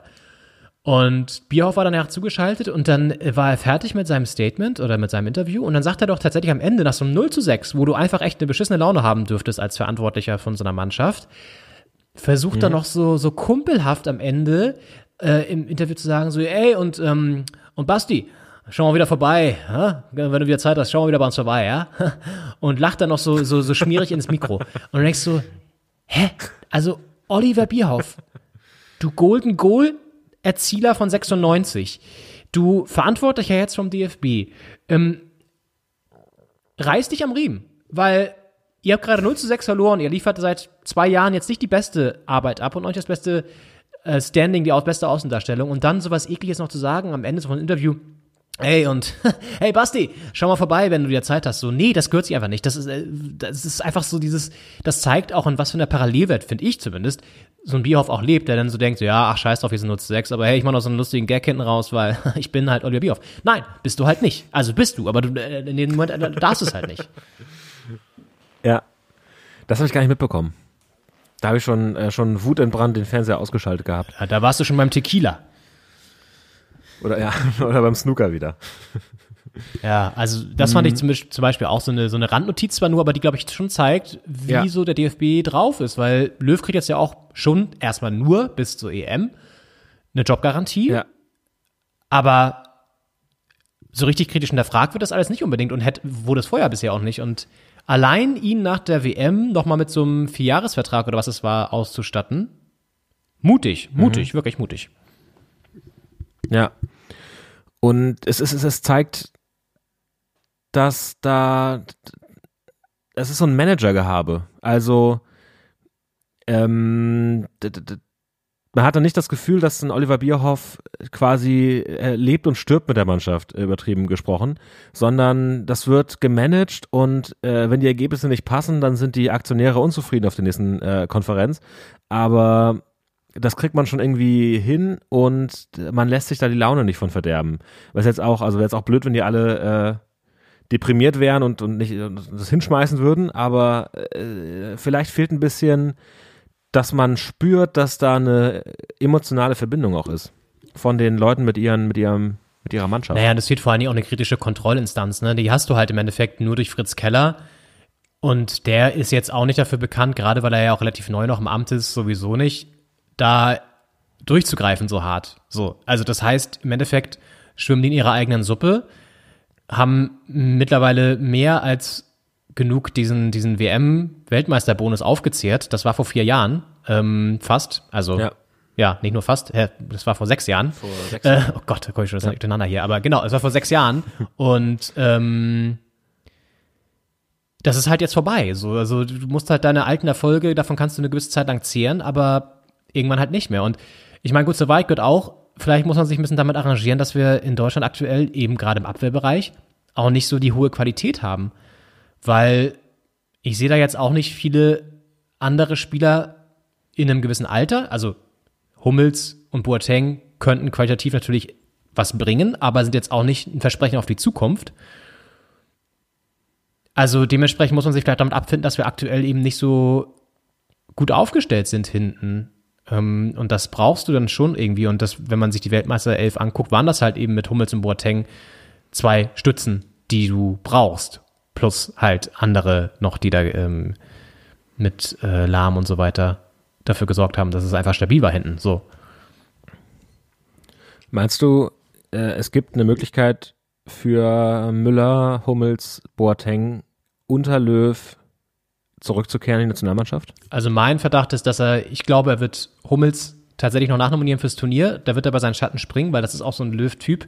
Ich glaube, bei Boateng und Müller, die wird er nicht nominieren. Also ich glaube, ich weiß nicht, habe hab ich so ein Gefühl. Ich könnte mir vorstellen, dass er einen von den dreien einfach nochmal nachnominiert. Ich könnte mir nicht, also alle drei auf gar keinen Fall. Ähm, auf der anderen Seite würde das natürlich bedeuten, dass er über seinen Schatten springen muss. Und ob er das kann, das meinte ich halt mit Selbstreflexion. Ne? Also es ist halt schon auch jetzt nicht seine Stärke, glaube ich. Auch nicht die von Oliver Bierhoff. Ähm, aber das äh, wäre schon, glaube ich, ganz gut. Nur die Frage ist auch am die Bock, ne? Also Ja. Thomas Müller und So die Frage, wie, ja, wie verbrannt sind die Brücken da? Also wie, in welcher Art und Weise wurde sich getrennt? Das war ja alles auch, die haben das ja, weiß ich nicht, äh, auch aus der Zeitung erfahren, Ja. mehr oder Ja. weniger. Äh, und ich glaube, die Kommunikation war da nicht gut. Und ich kann mir schon vorstellen, das sind ja alles Leute, die, die sehr viel miteinander erlebt haben und auch große Erfolge miteinander gefeiert haben. Ich glaube, das verbindet einen schon. Aber ich kann, ich kann nicht einschätzen, wie sauer sind die aufeinander oder wie, wie weit wäre der Weg, die Hand zu reichen. ja. Äh, also haben die mehr als 1,50 Sicherheitsabstand emotional. Äh, und, und kann man quasi mit ausgestreckter Hand da noch wen erreichen oder nicht? Und äh, dann auch, wie sehr verliert jemand wie Jogi Löw sein Gesicht, wenn er sagt, die brauche ich nicht mehr und dann drei Jahre später, ja gut, vielleicht doch. Ja, das ist die Frage. Also, ich meine, Hummels und Müller ähm, haben das, da bin ich letzte Woche durch Zufall drauf gestoßen, bei YouTube so ein Format irgendwann mal aufgebaut und jetzt letztens wieder äh, zusammen ähm, ein Video abgesetzt, wo die so in so kleinen Wettbewerb gegeneinander antreten, also auch so im Tennis spielen oder jetzt letztes Mal war es ähm, der Speerwurf. Ähm, interessanterweise übrigens relativ häufig das Emblem von Adidas zu sehen in diesen Videos. Ich weiß nicht, ob das Zufall ist oder ob da vielleicht doch das eine oder andere Sümmchen dann auch noch über Sponsoreneinnahmen generiert wird. Finde ich ein bisschen, naja, fragwürdig. Aber auf jeden Fall äh, sind die beiden in Kontakt, obwohl sie ja nicht mal in einer Mannschaft spielen. Aber ähm, die werden sich auch austauschen. Ich glaube, ich könnte mir vorstellen, dass beide sagen würden, ach, weißt du was? Irgendwie nicht. Weiß ich nicht. Sagen wir mal hingestellt. Wäre auch irgendwie komisch. Dann kommen sie wieder dazu, dann sollen sie irgendwie da wieder das Standing haben. Ah, ich weiß nicht. Das hat alles so ein Geschmäckle. Und ich finde es auch ein bisschen, es ist halt auch die falsche Herangehensweise, jetzt das nur daran festzumachen, weil es fehlt ja auch in anderen Bereichen. Also das, du hast vorne natürlich einen geilen Sturm mit, mit Gnabry, Sané und, und Werner. Ähm, Brandt, der da noch irgendwie ab und zu reinkommt. Du hast noch Havertz und so. Das ist natürlich eine Offensive, die ist unfassbar talentiert. Aber auch Ja. da, analog zu Hertha, was ich vorhin meinte, kein, der unbedingt eine absolute Autorität ausstrahlt oder ein Führungsspieler ist. Ne? Keiner von denen. Das stimmt, da müsste so ein Schweinsteiger zurückkommen. Vielleicht meinte äh, Bierhoff das ja. Wenn du mal wieder Zeit hast, kommen wir, schauen wir im Training mal wieder vorbei. Oder Naja, den. Gag hat Opti dann auch gemacht. Also Opti meinte auch so, vielleicht, ich glaube, er meint eher dich als Spieler. Also. ja. also, weißt du, was ich meine? Das, das ist auch so ein Problem generell bei der Mannschaft. Es gibt keine Führungsstruktur, keine Autorität. Auch ein Toni Kroos, der gestandener Spieler ist, jetzt im Spanien-Spiel auch wieder abgetaucht, äh, by the way. Jetzt auch keiner, der irgendwie der große Lautsprecher ist. Und das fehlt dann schon. Also Spanien kommt natürlich ganz anders über ein viel stärkeres Kollektiv, aber die haben auch andere taktische Prägungen und sind vielleicht vom Nachwuchs her, von der Nachwuchsarbeit auch viel mehr darauf geschult, in gleichen Systemen zu spielen und ähm, stärker zusammenzuhalten und sind von ihrer Grund, vom Grundnaturell auch eher darauf ge gepolt, glaube ich, in so einem Kollektiv zu funktionieren mit viel Kurzpassspiel und so weiter. Das ist halt bei der deutschen Mannschaft eher nicht so. Und ja, also da war schon der emotionalste Ausbruch das Ficken von Manuel Neuer, was er dann irgendwann nach dem 4-0, glaube ich, an den Pfosten gebrüllt hat. Ja. Kultszene. Ja, der arme Pfosten, kann auch nichts dafür. Ja, das stimmt. Was da schon gegen, ge- gegen geboxt und getreten und geschlagen wurde. Was der, was der sich alles anhören musste. Wie oft ist der beim, beim, beim Therapeuten wahrscheinlich auf der, auf der Couch, um das alles zu verarbeiten? Ja. Ja, es fehlt ein bisschen der Spieler, der mit blutendem Gesicht das 1 zu 0 über die Verlängerung rettet. Ja, ja. Und ich meine, man darf auch nicht immer so anachronistisch sein, das alles so verherrlichen, was damals sozusagen in dieser guten alten Zeit, um mal hier so ein paar Worte, Wortphrasen reinzuwerfen, die halt immer wieder benutzt werden, ähm, und das alles so verklären und sagen, da war alles besser. Aber auf der anderen Seite hast du aktuell, und das ist, glaube ich, auch ein Problem der, der generellen Nachwuchsausbildung, hast du halt keine Typen unbedingt auf dem Platz. So, das siehst du ja auch an den Statements danach. Das ist halt alles sehr, sehr fein geschliffen, sehr, ja, glatt gebügelt, PR-mäßig formuliert. Ähm, kaum jemand, der da mal querschießt oder so. Und Kimmich ist vielleicht der Einzige, leider jetzt gerade verletzt, der so ein, so ein, so ein Arschloch auch mal sein kann. Was du halt brauchst, glaube ich, um in der Mannschaft erfolgreich zu sein. Siehst du ja bei FC Bayern auch. Ja. Ähm, aber die Spieler halt die andere Liga nicht. Und das ist halt das, das glaube ich, ein Dilemma auch in der, in der Ausbildung von jungen Fußballspieler aktuell, Fußballspielern aktuell, dass die halt in diesen Nachwuchsleistungszentren extrem darauf geschult werden, wie sie professionell im Fußballbereich halt agieren und Talent und so weiter aufbauen und, und, fördern und so weiter, aber eben nicht, wie sie als Mensch sein könnten. So, also diese, diese, ich sag mal, diese Menschwerdung äh, findet halt gar nicht mehr statt, sondern es geht nur noch um Fußball und das, weiß ich nicht, kann funktionieren, wenn du in einem starken generellen Kollektiv spielst, aber ich glaube, man, also ist mein Gefühl, dabei bleibt halt auf der Strecke auch irgendwie einen Charakter rauszubilden, so. Ja, ich glaube, das Problem ist, dass jedes Team einen Charakter vielleicht braucht. Und es wäre auch ein Problem, wenn es jedes Team jetzt äh, da äh, zwölf Charaktere hätte. Ähm, deswegen ist das sowas, das kannst du jetzt auch nicht jedem mitgeben. muss man auch gar nicht, aber ein paar sollten es mitkriegen und die müssen dann relativ gleich verteilt werden auf die Vereine, weil ich glaube schon zwei echte Charaktere in einem Team können ein Problem sein für die Mannschaft. Und das ist, ist glaube ich, schwierig, weil äh, man das erstens nicht, nicht jedem antrainieren kann äh, und zweitens der Fußball auch sehr baut auf, auf Geschwindigkeit, auf, auf äh, äh, schnelle, schnelle Bälle, schnelle Leute ähm, und vielleicht hat sich diese Spielweise, die da sehr gefragt ist momentan, also sich so durchschlängeln, auch so ein bisschen auf die äh, Herangehensweise charakterlich so ausgewirkt, dass man jetzt auch quasi so einen, so einen sich durchschlängelnden Charakter äh, äh, sehr viel mehr als Vorbilder hat und, und trainiert und auch also ja ist die Frage, wer sind auch die Vorbilder von jungen heranwachsenden Spielern? Und das sind häufiger Erfolge, glaube ich, als Charakterzüge, die da Vorbilder sind. Also ich möchte so viele Titel gewinnen und Tore schießen wie Messi und Ronaldo, aber ähm, ich weiß nicht, ob der, der Charakter von denen dann so als Vorbild genauso fungiert wie der Erfolg. Ja, naja, klar. Und es ist ja auch, was du sagst, du kannst ja jetzt nicht jeden Spieler irgendwie dazu zwingen, irgendwie ein Charaktermensch zu werden, sozusagen, oder so, so, so ein Lautsprecher zu werden. Darum geht's ja auch gar nicht. Aber ich glaube, dass das in der Ausbildung häufig zumindest irgendwie einfach nicht mitvermittelt wird oder dass die einfach auch keine Zeit haben dafür, weil sie einfach nur in diesem Kosmos Fußball stecken, ähm, mal darüber hinaus halt ähm, zu, zu ja, irgendwie Kontakt überhaupt zu so, so einer Welt, sag ich jetzt mal, darüber hinaus zu erlangen und dann halt auch irgendwie sich dadurch, äh, ja, dadurch geprägt zu werden. Und das fand ich ganz interessant. Äh, bei Stuttgart ähm, ist ja gerade ähm, ähm, Minslav, der äh, ehemalige Chefscout auch von, von Dorp und so weiter, der viel da ähm, gescoutet hat, gute Talente gescoutet hat und so weiter, jetzt äh, Sportdirektor und der meinte in einem Interview, dass er lieber mit Spielern zusammenarbeitet, die auch mal quergeschossen sind früher, weil die einfach auch auf dem Platz dann eine andere Mentalität mit reinbringen. So. Und das finde ich, sollte man auch immer mit, mit bedenken. Und das ist ja auch eine Kritik, die Löw immer wieder begegnet, dass er halt gerne auch einfach so Leute wie ein Sandro Wagner, der halt auch mal irgendwie die Fresse aufreißt, nicht nominiert, weil äh, der ihm vielleicht so mhm. problematisch ist.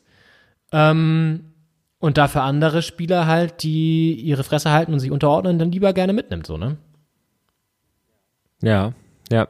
Und ja. Das stimmt, das ist auch ein Signal natürlich. Auf der anderen Seite hat er auch Kevin Großkreuz mitgenommen. Und äh, der ist jetzt auch nicht ungefähr bekannt. Äh, immer noch Weltmeister, by the way. Ähm, da irgendwie. Deswegen, die Wahrheit liegt manchmal ja auch nicht in dem einen Ex oder nicht nur manchmal, sondern liegt ja meistens nicht in dem einen Extremen oder in dem anderen, sondern irgendwo dazwischen. Ähm, ja, aber ja, wie weiter, Henning? Also was, ich würde sagen, also Führungsspieler ist ein Problem. Wir haben vielleicht wenig, weniger Talente. Ich glaube auch ein Thema ist, du hast als Nationalmannschaft natürlich immer wenig Zeit, Abläufe einzutrainieren. Ne? Das darf man auch nicht vergessen. Ja. Ja, ich äh, war ja eigentlich begeistert davon, dass ähm, Werner und äh, der Kollege nach Chelsea gegangen sind. Harvards. Harvards, genau. Ähm, dass die da zusammenspielen, und ja doch äh, die Offensive auch in den nächsten Jahren und im vielleicht nächsten Jahrzehnt prägen werden. Ähm, ist, glaube ich, ein Vorteil, wenn Nationalspieler im selben Verein spielen. Also es sind ja traditionell viele Spieler vom FC Bayern München dabei. Ähm, und ich glaube, das hat auch zum Beispiel die spanische Nationalmannschaft äh, in ihren goldenen Zeiten äh, stark gemacht, dass, dass da so viele Barcelona-Spieler dabei waren und der dieses Tiki-Taka dann quasi aus Barcelona äh, auch in die Nationalmannschaft getragen wurde, ähm, als sie dann 2008 und äh, 2010 Europa- und Weltmeister geworden sind. Also ich äh, glaube, dass das ein Vorteil sein kann, ist die Frage, ab wann sich das auszahlt. Die sind jetzt ja auch erst im Sommer gewechselt oder im Herbst und äh, ja, ist natürlich ein Problem. Du kriegst die Leute dann äh, manchmal ins Trainingslager oder kurz vor den Spielen, kannst ein paar Sachen trainieren, aber du musst halt auch immer damit arbeiten, was in den Vereinen gemacht wurde. Und gerade wenn jetzt äh, neue junge Leute dazukommen, weiß nicht, ein Robin Koch zum Beispiel, äh, der jetzt in Leeds spielt, äh, der ist dann auch sehr abgekoppelt von der Bundesliga. Der ist, ähm, dann nicht so, nicht so drin wie Spieler, die vielleicht auch in der Bundesliga zusammenspielen oder zumindest gegeneinander spielen. Äh, dementsprechend, ja, muss man gucken, wie, das ist auch, auch, auch so Liga-Zugehörigkeitsmäßig und, und Wochentrainingsmäßig äh, sehr entkoppelt wird gerade. Ja, total. Und äh, man darf jetzt auch nicht vergessen, wir spielen gegen Spanien ohne das jetzt überbewerten zu wollen, aber war halt auch wieder eine Anreise mit verbunden in Corona-Zeiten, wieder neue, viele Tests. Dann hast du so ein bisschen diese Ungewissheit im Hinterkopf, okay, wir haben gegen die Ukraine gespielt, da wurden plötzlich drei Spieler nach dem Spiel nochmal positiv getestet oder zwei, die auch im Einsatz waren. Das wird vielleicht auch mal eine kleine Rolle im Hinterkopf gespielt haben. Dann generell dieses immer irgendwie abgeschottet zu sein, da rauszufahren. Auch die haben ja nicht in der Innenstadt gespielt, sondern im Olympiastadion außerhalb der Stadt. Alles ein bisschen Parallelwelt. Ja. Ich meine, das darf man jetzt vielleicht nicht als die große Entschuldigung nehmen, aber ich glaube, das spielt auch eine kleine Rolle, wenn du dann eben so zwei, drei Nackenschläge kassierst. Dann ist die Verfassung vielleicht ganz grundsätzlich nicht so da.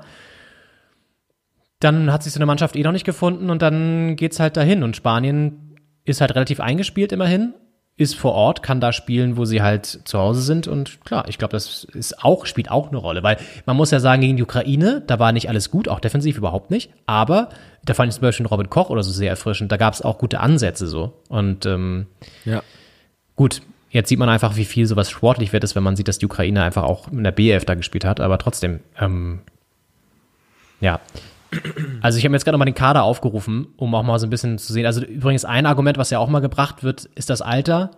Also dieser junge Altersdurchschnitt, den kannst du ähm, auch nicht unbedingt aufrechterhalten, weil der lag, glaube ich, jetzt gegen Spanien bei 26, 27 oder so, auf jeden Fall nicht extrem jung. So, sondern da sind ja auch mittlerweile echt Spieler dabei, die, die ein gewisses Alter erreicht haben. Ähm, ja.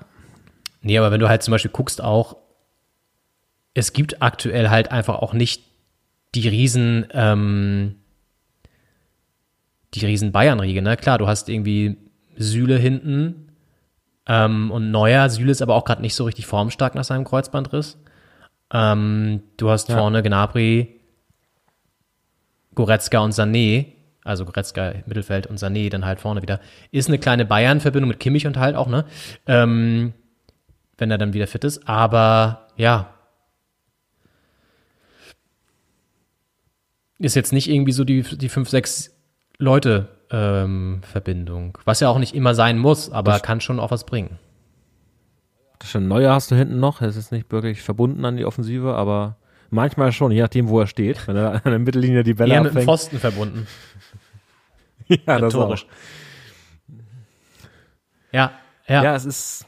Aber wenn ja. man sich gerade die Abwehr anguckt, ich meine, es sind halt wirklich, also gut, Ginter, guter Abwehrspieler, keine Frage. Ähm, Henrys, Weiß ich nicht. Robin Koch ist ein Talent, wird auf jeden Fall in drei, vier Jahren richtig, richtig gut sein, glaube ich. Da sieht man schon echt gutes Potenzial. Philipp Max auch gut, aber eben nicht absolute Weltspitze. Antoni Rüdiger spielt bei Chelsea auch nicht von Anfang an. Niklas Stark, müssen wir drüber reden, ist bei Hertha auch nur bedingt immer in der ersten Elf. Süle nach dem Kreuzbandriss mhm. nicht richtig fit wieder aktuell, nicht auf dem Level.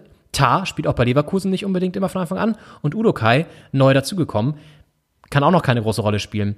Ähm, ja, also da sehe ich jetzt nicht unbedingt die Riesenqualität einfach, ne? Muss man einfach mal so sagen. Ja, es ist viel Potenzial und dann ist die Frage, was davon kann abgerufen werden, wie setzt man es zusammen, äh, wie harmoniert es auch miteinander? Und in welcher Konstellation können die Spieler ihr Maximum abrufen? Und, und muss man vielleicht auch die Taktik nochmal überdenken und vielleicht auch andere Aufstellungen mal ausprobieren die mit dem Spielermaterial jetzt besser funktionieren. Ja, ja ich glaube, also ich kann mir alles andere wäre jetzt auch echt äh, ein Armutszeugnis. Du musst dich jetzt nochmal hinsetzen als DFB, zusammen mit Löw, zusammen mit Bierhoff und natürlich dem ganzen Staff drumherum, dem Team und dann überlegen, okay, was müssen wir jetzt machen, wie können wir es umstellen, wie bereiten wir uns vor auf das Turnier, was in ein paar Monaten ja auch schon ansteht, ähm, wie bekommen wir da jetzt nochmal einen neuen, neuen Ansatz hin. Du hast jetzt nicht die Riesenauswahl, was die Spieler angeht, so, dass du da nochmal nachlegen kannst. Ähm, kannst vielleicht versuchen, da nochmal ein paar ältere Recken sozusagen mit reinzunehmen. Ähm, das kann nochmal funktionieren, aber viel mehr hast du jetzt erstmal nicht. Aber du musst jetzt natürlich schon, ja, gucken, was du halt, was du nochmal ändern kannst. So und ähm, das sind die Sachen, die du angesprochen hast: Taktik, Aufstellung äh, nochmal anpassen. Ähm, und dann einfach auch mit so einer veränderten Aufstellung in das EM-Jahr gehen und, und schauen, dass man das irgendwie, das wieder ausbügelt.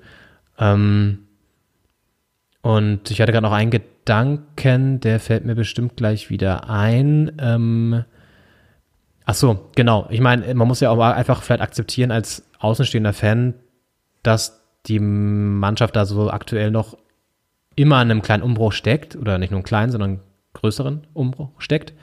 Viele der jetzigen Spieler haben noch kein großes Turnier gespielt. Ja. Und da muss man vielleicht auch ein bisschen Nachsicht zeigen. Aber mit Löw ist halt der Kredit langsam aufgebraucht. Und da kommen wir zu einem, ich sag mal, bemerkenswerten Einwurf eines ehemaligen Fußballexperten der ARD, Waldemar Hartmann, hat, Ja, hat sich ja in, einem Inter Wurde ja, gefragt. in einem Interview mit der Deutschen Welle ähm, wurde er gefragt und wir haben da einen kleinen Ausschnitt vorbereitet, da hören wir jetzt mal rein, was Waldemar Hartmann zur möglichen Nachfolge von Jürgen Löw, die ja jetzt gerade wieder diskutiert wird, sozusagen hat, ähm, denn der Moderator stellt eine interessante Nachfrage. Wir hören mal rein. Jetzt habe ich nur Männer die ganze Zeit gehört. Welche Frau könnten Sie sich denn vielleicht als Löws Nachfolgerin vorstellen? Äh, in, als Bundestrainer. Ich weiß ja nicht, vielleicht als Werbeperson bei Nivea, äh, aber als Bundestrainerin keine. Da ist die Zeit noch nicht reif. Meinen Sie, da ist Deutschland noch nicht so weit, um eine Frau mal äh, die deutsche Nationalelf der Herren äh, zu trainieren? Nicht nur Deutschland, ich auch nicht. Okay, klare Aussage. Ja, klare Aussage. Das ist unangenehm zu hören und ich finde, also wir sind da, was die Sache angeht, noch auf einem weiten Weg, aber ich finde, das ist dieses unangenehme Gefühl im, im Bauch, dass es sich einstellt, wenn man das hört, ist ein gutes Zeichen, glaube ich. Absolut. Und er ist halt einfach auch ein, äh, ein Relikt einer alten Generation, das merkt man einmal mehr. Ähm, gut, dass er vielleicht auch nicht mehr da in der ARD als Experte auftritt, wenn man sich das anhört, denn man kann natürlich darüber diskutieren, ob jetzt irgendwie die TrainerInnen, Trainerinnen aktuell, die es gibt, das Potenzial haben, eine Nationalmannschaft zu trainieren. Also man kann das ja einfach an den Fakten entlang diskutieren, aber was er macht, ist ja einfach, äh, ja, eine gewisse Form von Sexismus ja auch wieder einfach und ähm, nicht nur ein bisschen, Ja. sondern ganz schön, ganz schön dreist mit diesem Nivea-Argument. Ja, wirklich, ja. Ja. Ich finde es besonders schön, äh, dass er erst äh, sich so ein bisschen hinter der Geschichte zu verstecken versucht und dass man, dass er quasi sagt, ja, an sich wäre es mal an der Zeit und es ist eine schöne Sache, aber leider äh, sind wir noch nicht bereit als Gesellschaft. Äh, und, und dann aber am Ende dann doch noch durchblicken lässt, dass er selbst auch noch nicht bereit ist. Also ich Ja. glaube, das ist auch eine Argumentation, in die man sich leicht äh, zurückverstecken kann, dass man sagt, ja, da ist viel Wahres dran am Feminismus, aber es ist halt jetzt noch nicht die Zeit dafür, leider, leider. Äh, weil dann kann man doch ganz schön äh, den, den Status quo beibehalten, ohne zu viel ändern zu müssen. Ja. Und das so passend übrigens, ich habe letzte Woche was, glaube ich, kurz ge- reingeschaltet ins Sportstudio, da war ähm, Bibiane Steinhaus zu Gast, die jetzt ja ihre Karriere beendet, auch nach der Saison, glaube ich, oder hat ihre aktive Schiri-Karriere schon beendet, ist jetzt im Videokeller ähm, Keller ab und zu noch zu Gast als äh, Schiedsrichterin. Ja. Und da ging es auch ums Thema, warum so wenig Frauen den Schiedsrichterberuf ergreifen und generell, wie das halt ist. Und ähm, war auch interessant, was sie so gesagt hat. Ähm, sie ist dann schon so ein bisschen zurückhaltend noch mit Kritik, aber und sagt auch irgendwie, das Leistungsargument muss zählen. Wir können sich einfach irgendwie Plätze für Frauen reservieren, nur weil das dann Frauen sind und so. Ähm, Aber war irgendwie interessant, so ein ja Eindruck mal zu bekommen. Und die, das Ding ist ja, je weniger Frauen das halt machen, desto weniger junge Mädchen haben ja auch den Anreiz und die Motivation zu sagen, ich habe auch Lust darauf, das zu tun, weil du brauchst ja immer irgendwie Vorreiterin Ja. und die müssen auch halt gefördert Ja. werden so und es geht halt nicht anders und es gibt aktuell, ich habe das recherchiert im deutschen Fußball, zwei, wenn ich es richtig recherchiert habe, zwei Frauen, die Männermannschaften trainieren im mehr oder weniger Profibereich und zwar beide in der Regionalliga West. Die eine ist Inka Grings, ehemalige äh, Nationalspielerin ja auch, die den SV Strahle ähm, trainiert. Wie gesagt, Regionalliga West. Und Imke Wibbenhorst, die die Sportfreunde Lotte, die ja öfter mal auch schon im Pokal zu Gast waren, trainiert. Ach ja. Und die beiden Frauen habe ich jetzt ähm, rausgefunden, trainieren Männermannschaften. Und es gibt sie also. Es gibt die weiblichen Trainerinnen, die Männermannschaften trainieren. Also warum sollte das nicht auch mal perspektivisch für die Nationalmannschaft in Frage kommen? Für Waldemar Hartmann nicht. Ja, er ist noch nicht bereit, aber er entscheidet das ja auch zum Glück nicht. Ist richtig. Und äh, ist natürlich leider so, dass äh, an den Posten, wo das entschieden wird, auch viele noch nicht bereit sind dafür. Und allein da, daran, was äh, Kommentatorinnen entgegenweht an Kritik, also das heißt an Kritik, an Beleidigungen und wüsten Beschimpfungen, wenn ein Spiel kommentiert wird äh, im öffentlich-rechtlichen Fernsehen, da äh, wäre ist schon dran abzulesen, was an Potenzial da ist, wenn das jetzt eine offiziellere Perso äh, Position quasi von einer Frau bekleidet werden würde. Ja. Aber das wäre doch mal echt ein Coup. Also es wäre doch mal wirklich ein Coup, wenn der DFB ähm, eine von den beiden sagt, ja komm, auf geht's. Ähm, oder Ja, und ich meine, Deutschland äh, war ja in der Politik schon Vorreiter. Also Angela Merkel, heute Richtig. übrigens am, am 22. seit 15 Jahren vereidigt. Also heute vor 15 Jahren, genau am 22. November 2005, wurde sie als Bundeskanzlerin Wahnsinn. vereidigt. Äh, Grüße und Glückwünsche an diesem Tag. Äh, und mittlerweile gibt es ja doch äh, Neuseeland, Finnland, äh, einige Länder, die auch weibliche Regierungschefinnen haben. Ähm, das war 2005 noch nicht so. Und äh, warum sollte Deutschland diese Vorreiterrolle nicht auch im Sport mal einnehmen?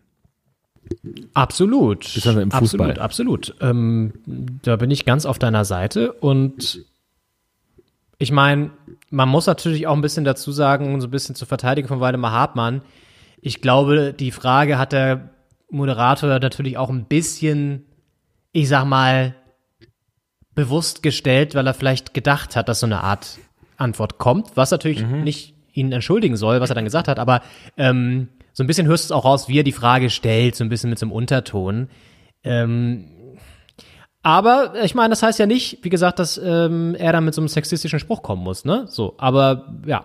Ja. Naja, wir haben ja auch noch Silvia Knight zum Beispiel, die ja auch mal die Frauenfußballnationalmannschaft trainiert hat. Warum nicht auch für die Männer? Alles Sachen, die wahrscheinlich nicht zur Debatte stehen werden. Und ähm, da kursieren ganz andere Namen. Wenn es dann soweit sein sollte, dass Jogi Löw nach der EM zumindest nicht mehr weitermacht. Vorher werden sie ihn, glaube ich, nicht entlassen.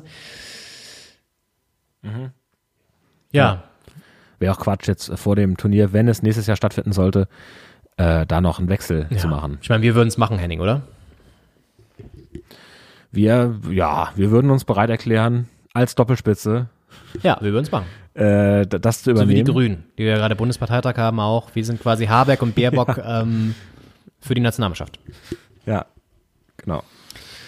Äh, würden wir machen. Äh, also meldet euch gerne bei, wenn, wenn ihr äh, veran in verantwortlicher Position beim DFB äh, beschäftigt sein solltet.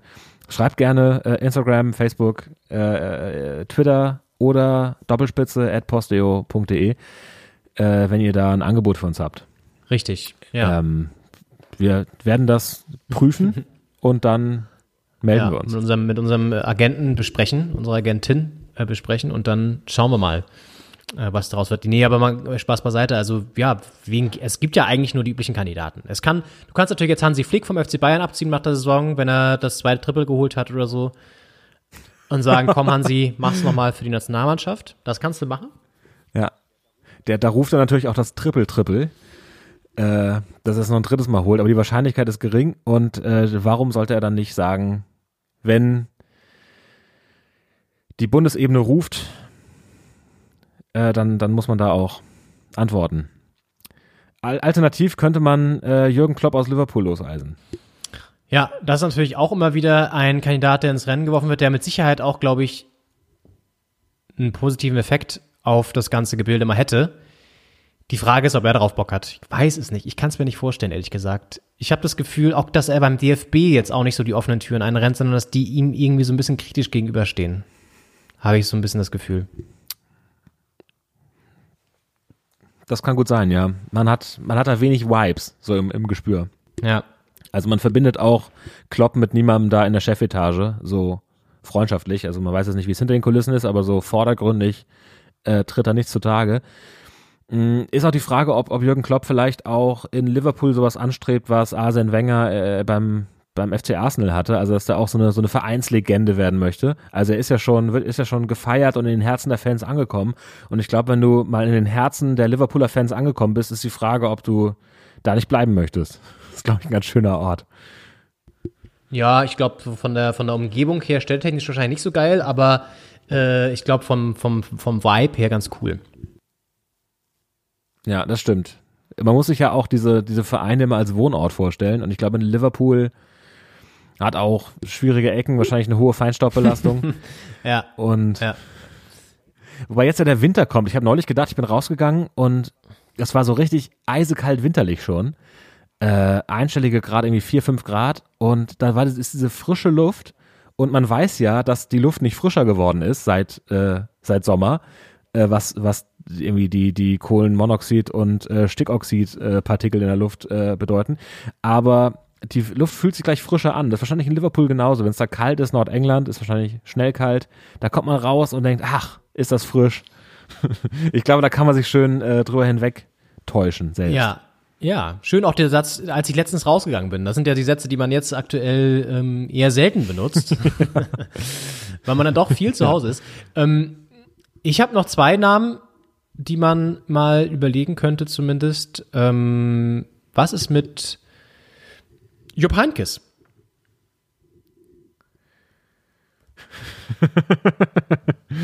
Ja. Ja.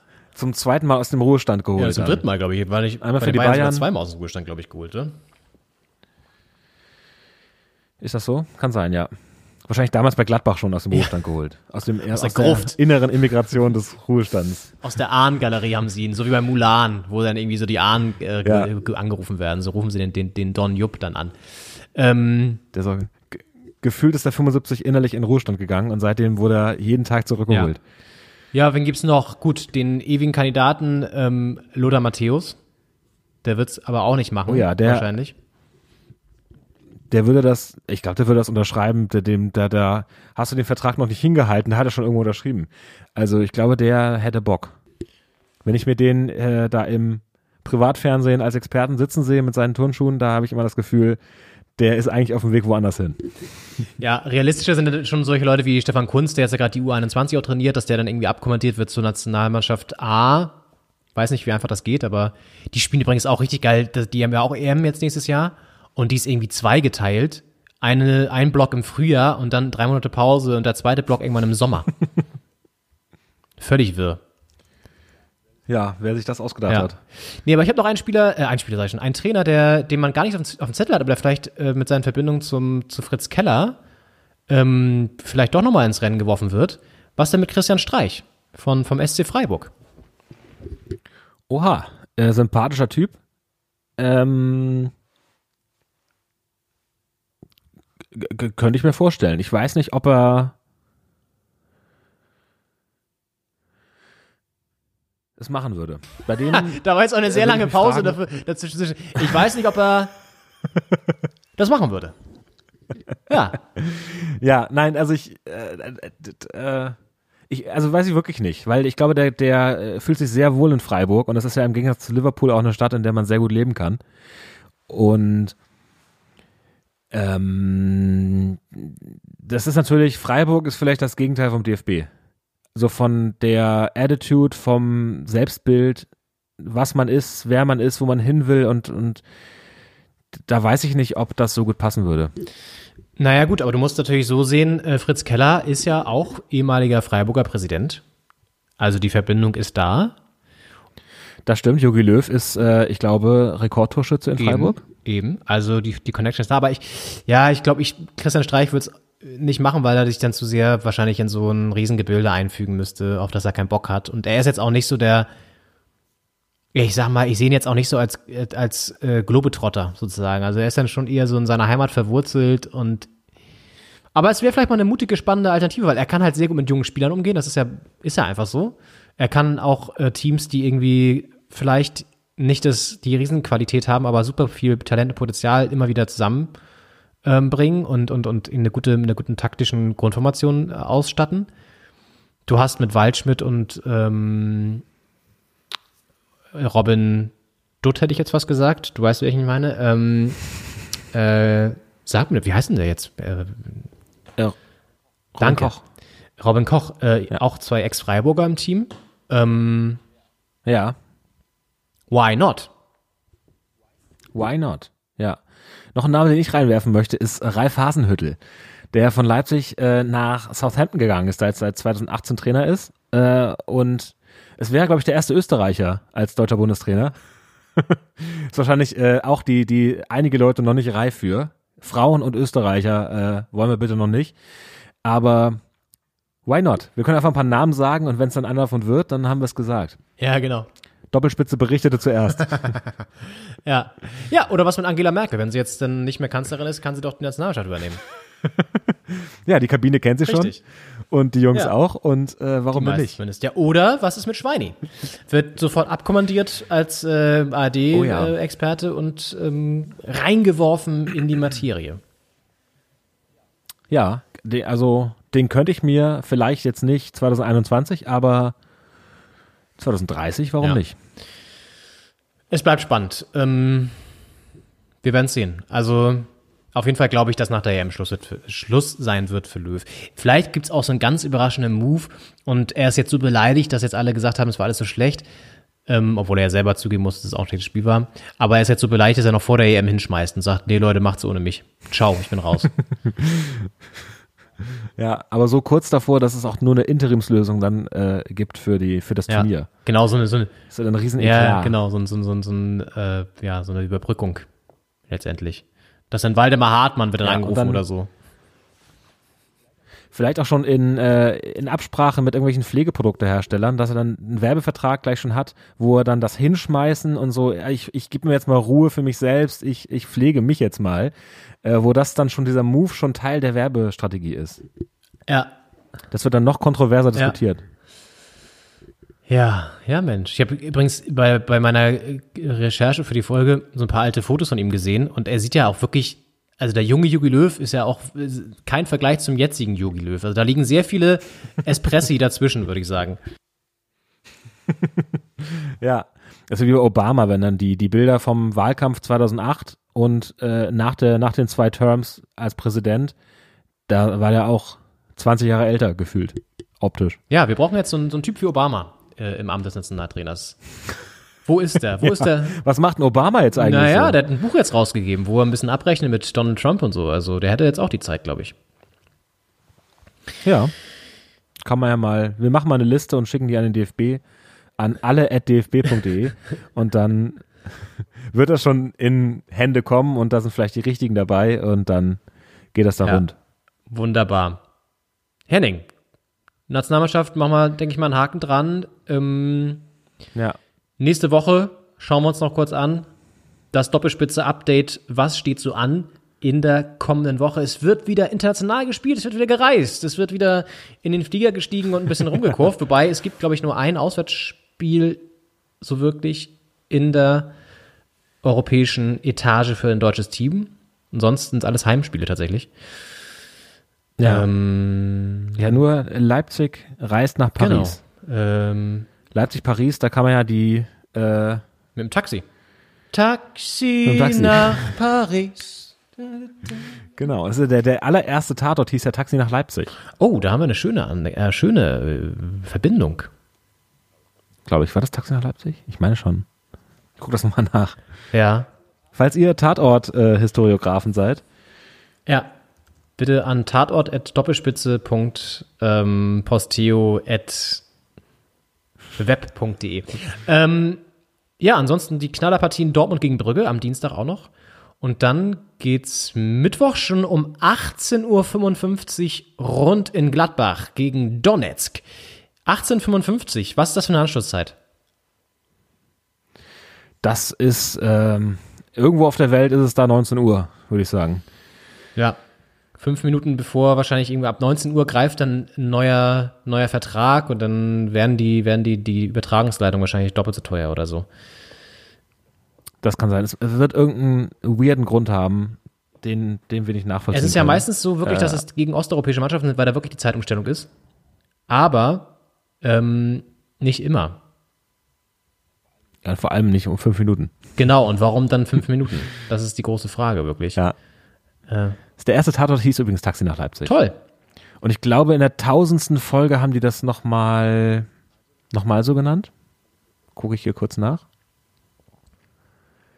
Äh, ja, Taxi nach Leipzig, die tausendste Folge auch, 2016. Dann haben wir unsere Tatort-Fans ja auch nochmal unter dem Publikum abgefrühstückt. Ja. Äh, ich lese hier gerade, warum die Und, äh, Anschlusszeit so ist. Ähm, Oh.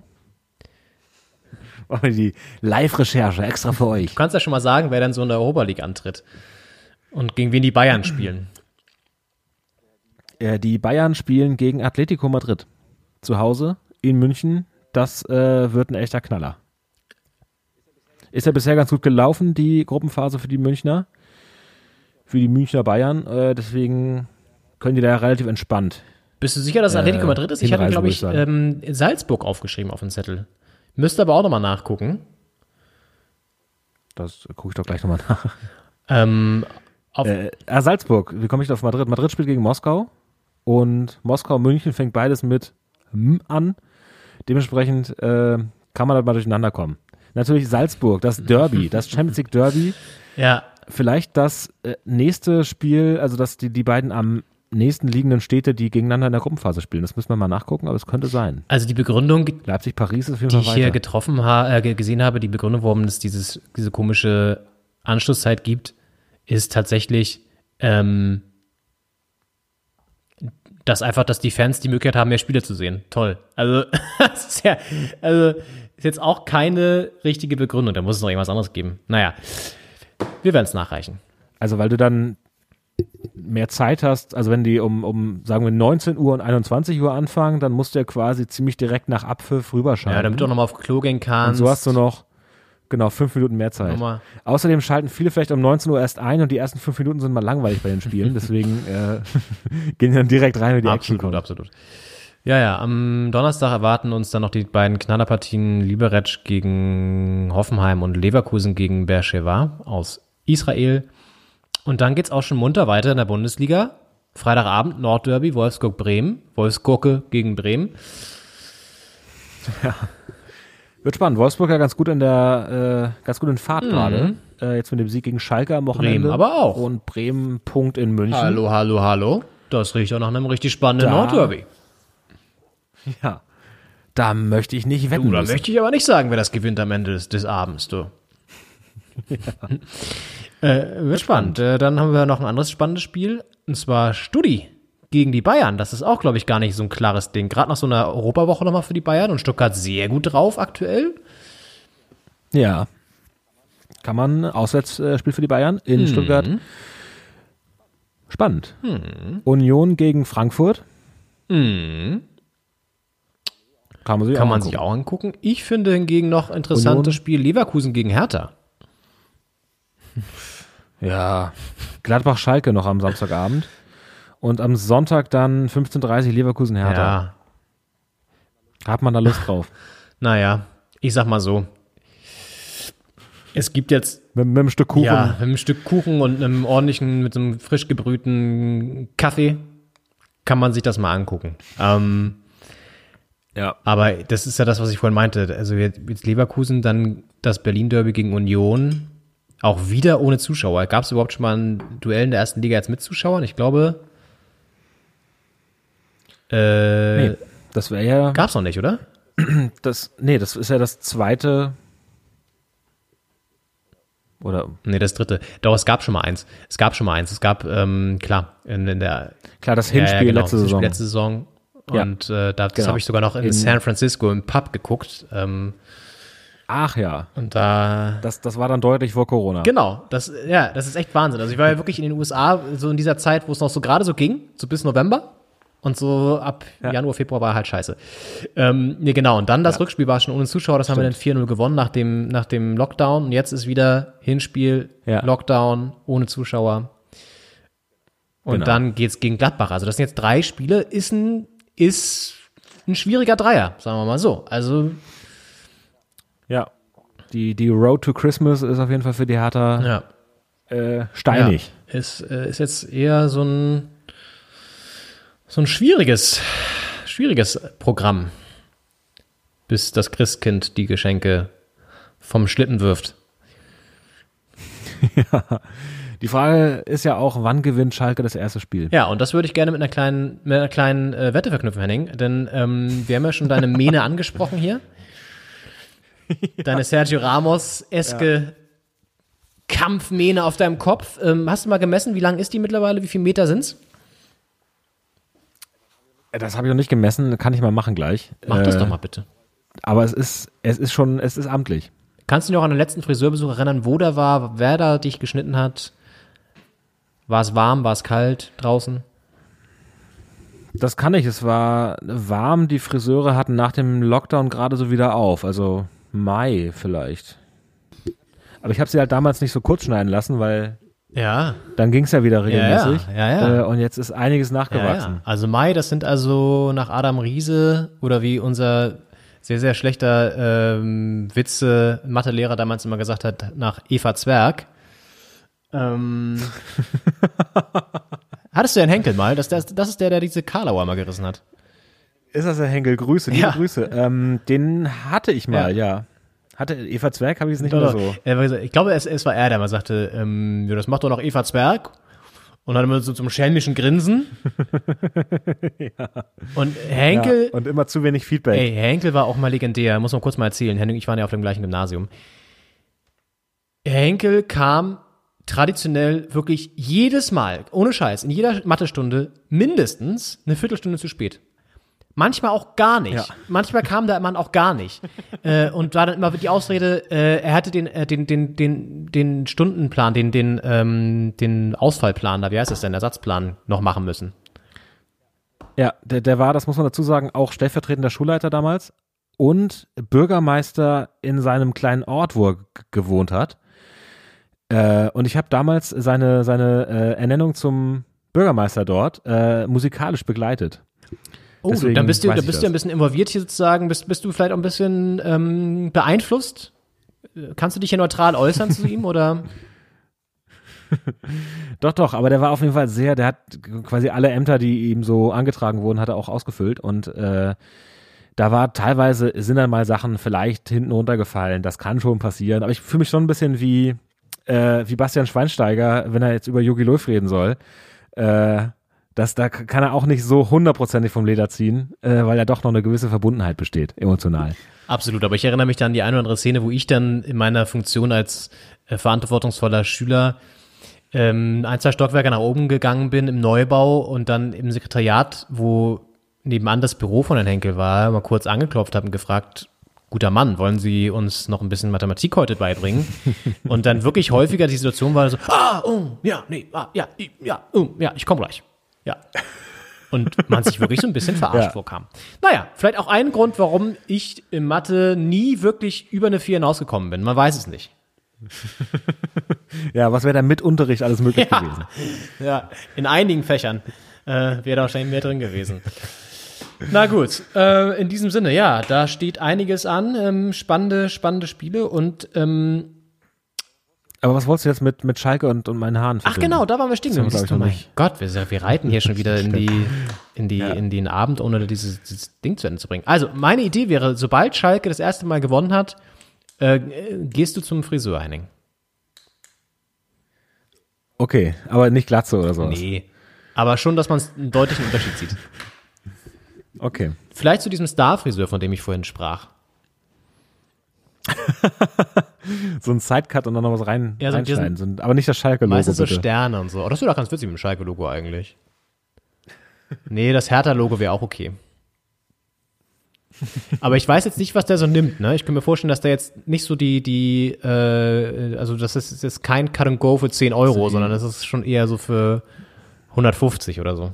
Die, Pre die Preisstruktur da Ja. angepasst wahrscheinlich an die Ja. Kundschaft. Übrigens, ja, Udo Walz gestorben. Ja. Ne? Udo Walz, der, der große Ja. Friseur, das müssen wir kurz mal auch erwähnen. Ja, das stimmt. Traurige Nachricht. Die Kanzlerin trauert um ihren Friseur, hat äh, irgendeine Boulevardpresse hier getitelt. Der hat es ja wirklich geschafft, sich zu, zu, zu etablieren als, als Friseur der, der ganz Großen. Ja, ich habe ihn auch öfter mal tatsächlich interviewt für Spreeradio damals, weil der war um die Ecke vom Sender und ähm, hat er mehrere Läden da rund im Kudamm und dann, der saß dann auch immer so davor, hat ein Käffchen getrunken vor den Läden und so, war sehr nahbar so und Ja. schon ein sympathischer Kerl auf jeden Fall. Und vergessen natürlich die Kategorie bei Anruf Udo mit äh, Joko und Klaas. Legendär. Ja, hat ihm auch so ein, ein Bild. Ich glaube, damit hat er nochmal eine Generation erreicht, die er friseurtechnisch vielleicht nicht erreicht hat. Äh, und auch ein, auch ein sehr lockeres und, und cooles Image. Ja, und genauso werden wir es. Oder, oder sich, sich von einer coolen, lockeren Seite gezeigt. So, ich will gar nicht sagen, dass jetzt ein Image, Imagepflege war. Ja. Äh, ja, war, glaube ich, entspannter Zeitgenosse. Henning, und genauso machen wir es jetzt auch, indem wir dich zu diesem Promi-Friseur schicken, dass wir da auch mal eine neue Zielgruppe erschließen, dass du da vielleicht irgendwie auch über den Instagram-Kanal ein bisschen Fame abgreifst und so ein bisschen Doppelspitze verlinkst. Und äh, warum immer nur Fußballspieler? Warum nicht auch Fußball-Podcaster mal frisieren? So müssen wir das dem, dem Friseur da schmackhaft Genau. machen. Ja, Podcast ist nicht das, das erste Medium, wo man äh, mit einer krassen Frisur jetzt gut auffällt, aber wir haben ja auch einen instagram Ja, wir sind der Crossmedial. ja. Wir sind der Crossmedial, sagt man doch so, der Cro- Crossmedial. ähm, also der Ja. Friseur heißt Rady Barbershop. Und Rady schreibst du R-E-Y-D-Y. Rady, Rady, Rady. In der Augsburger Straße in Berlin. Henning, das ist deine Adresse. Kannst du schon mal dir einen Termin machen? Vielleicht gewinnt Schalke jetzt ja schon gegen Gladbach am Wochenende. Ja, ich, ich hoffe, hoffe für, für meine Familie, dass das jetzt nicht vor Weihnachten klappt mit dem Schalker Sieg. Wieso? Die freuen sich vielleicht auch, dass sie dich dann mal, äh, mal wieder richtig erkennen und die, die lange Mähne mal ab ist. Ja, klar, das schon kürzer ist in Ordnung. Ich weiß nicht, wenn ich unterm Baum sitze mit, mit einem Schalke- oder Hertha-Logo im Sidecut, weiß ich nicht, ob das so gut ankommt. Aber vielleicht kann ich ja, wenn das an der einen Seite kurz ist, so die andere Seite da so rüberkämmen. Ja, da ist Äh, Potenzial. man das so das. Ding ist halt einfach auch. Oder ein Tannenbaum. Das Ding ist auch, ich glaube, der, der Friseur, ähm, den Namen weiß ich jetzt gerade wirklich nicht, aber so heißt der Shop auf jeden Fall. Aber er wird, denke ich mal, äh, einigermaßen auch mit dir zu kämpfen haben, weil die Spieler, die sonst zu ihm kommen, haben einfach sehr kurze Haare. Also da ist jetzt keiner, der irgendwie die lange Mähne da hat. Ähm, übrigens auch, äh, geh mal wirklich, du musst mal auf seinen Instagram-Kanal gehen. Ähm, wir können ihn auch mal verlinken, vielleicht, obwohl der hat genug Fame. Warum sollten wir ihn verlinken?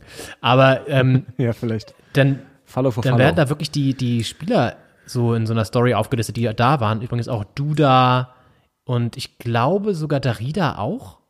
Auf jeden Fall so Leute, wo du gar nicht mit rechnen würdest, aber wo du dann auch, wo du auch von der Frisur her keinen Unterschied siehst. Also es ist wirklich, also der macht da so ein Foto so, so ein Rundum-Foto vom Kopf und denkst, ja toll, das ist jetzt ein bisschen an der Seite ein bisschen abrasiert, aber so ein Riesenunterschied sich da jetzt nicht. Wahnsinn. Ja, in diesem Sinne, wollen wir diese Jubiläumsfolge beschließen? Wir können ja noch mal hinten raus zur Feier des Tages ähm, den Dortmund-Fan noch mal zu Wort kommen lassen. Und unsere Ja. ZuhörerInnen damit in den Sonntagabend schicken. Auf jeden Fall. Es gibt ja noch auch zwei Sonntagsspiele, Das stimmt, die dürfen wir nicht unterschlagen. Es, ähm, die jetzt noch auch gucken werden. Wir haben jetzt, wir können ja sagen, wir haben jetzt äh, 14 Uhr. Punkt 14 Das heißt, Uhr. ähm, die werden noch stattfinden, die Spiele. Und wir werden alle erleben, wie sie ausgehen. Es spielt Köln, spielt noch. Köln Union ist das 18 Uhr Spiel und vorher Köln Union. Freiburg gegen Mainz. Ist ein Abstiegs, ist ein Ach ja, ich Abstiegsgipfel. Freiburg gewinnt und äh, Union gewinnt. Ja, da hast du dich jetzt natürlich, da hast du es dir ja schön einfach gemacht. Ähm, nee, glaube ich aber tatsächlich. Habe ich mich jetzt mal was getraut. ich glaube, Köln gewinnt mit drei Anderson-Toren und ähm, Freiburg schießt äh, Mainz auch ab. Ähm, Doppelpack Höfler. Okay. Wir werden es sehen. Wenn die drei Anderson-Tore alle von Drexler vorbereitet werden, dann haben wir beide was davon, punktemäßig. Ja, ja, ja. Sehr gut. Schön.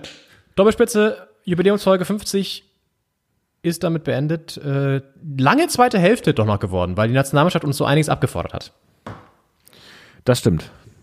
Aber ich äh, denke, das war's wert. Und äh, das, das muss man dann auch. Man muss für die Nationalmannschaft dann auch mal in die Vollen gehen. Absolut. Dann wünschen wir euch einen schönen Abend. Bleibt uns treu, auch die nächsten 50 Folgen. Und wir hören uns dann nächste Woche wieder. Bis dann. Ja, und jetzt gibt's nochmal die Dortmunder. Ciao. Ciao. Where have you been now? I mean, the game is over. It's been a lot of hours, but you still are out here. Are you partying or what? I'm uh, I'm early. Also, also ich bin ehrlich. Uh, uh, uh, we we drink together with with other group because uh, the the play uh, is uh, uh, six to uh, to two is very very very super, uh, very very cool, and we have very uh, party together.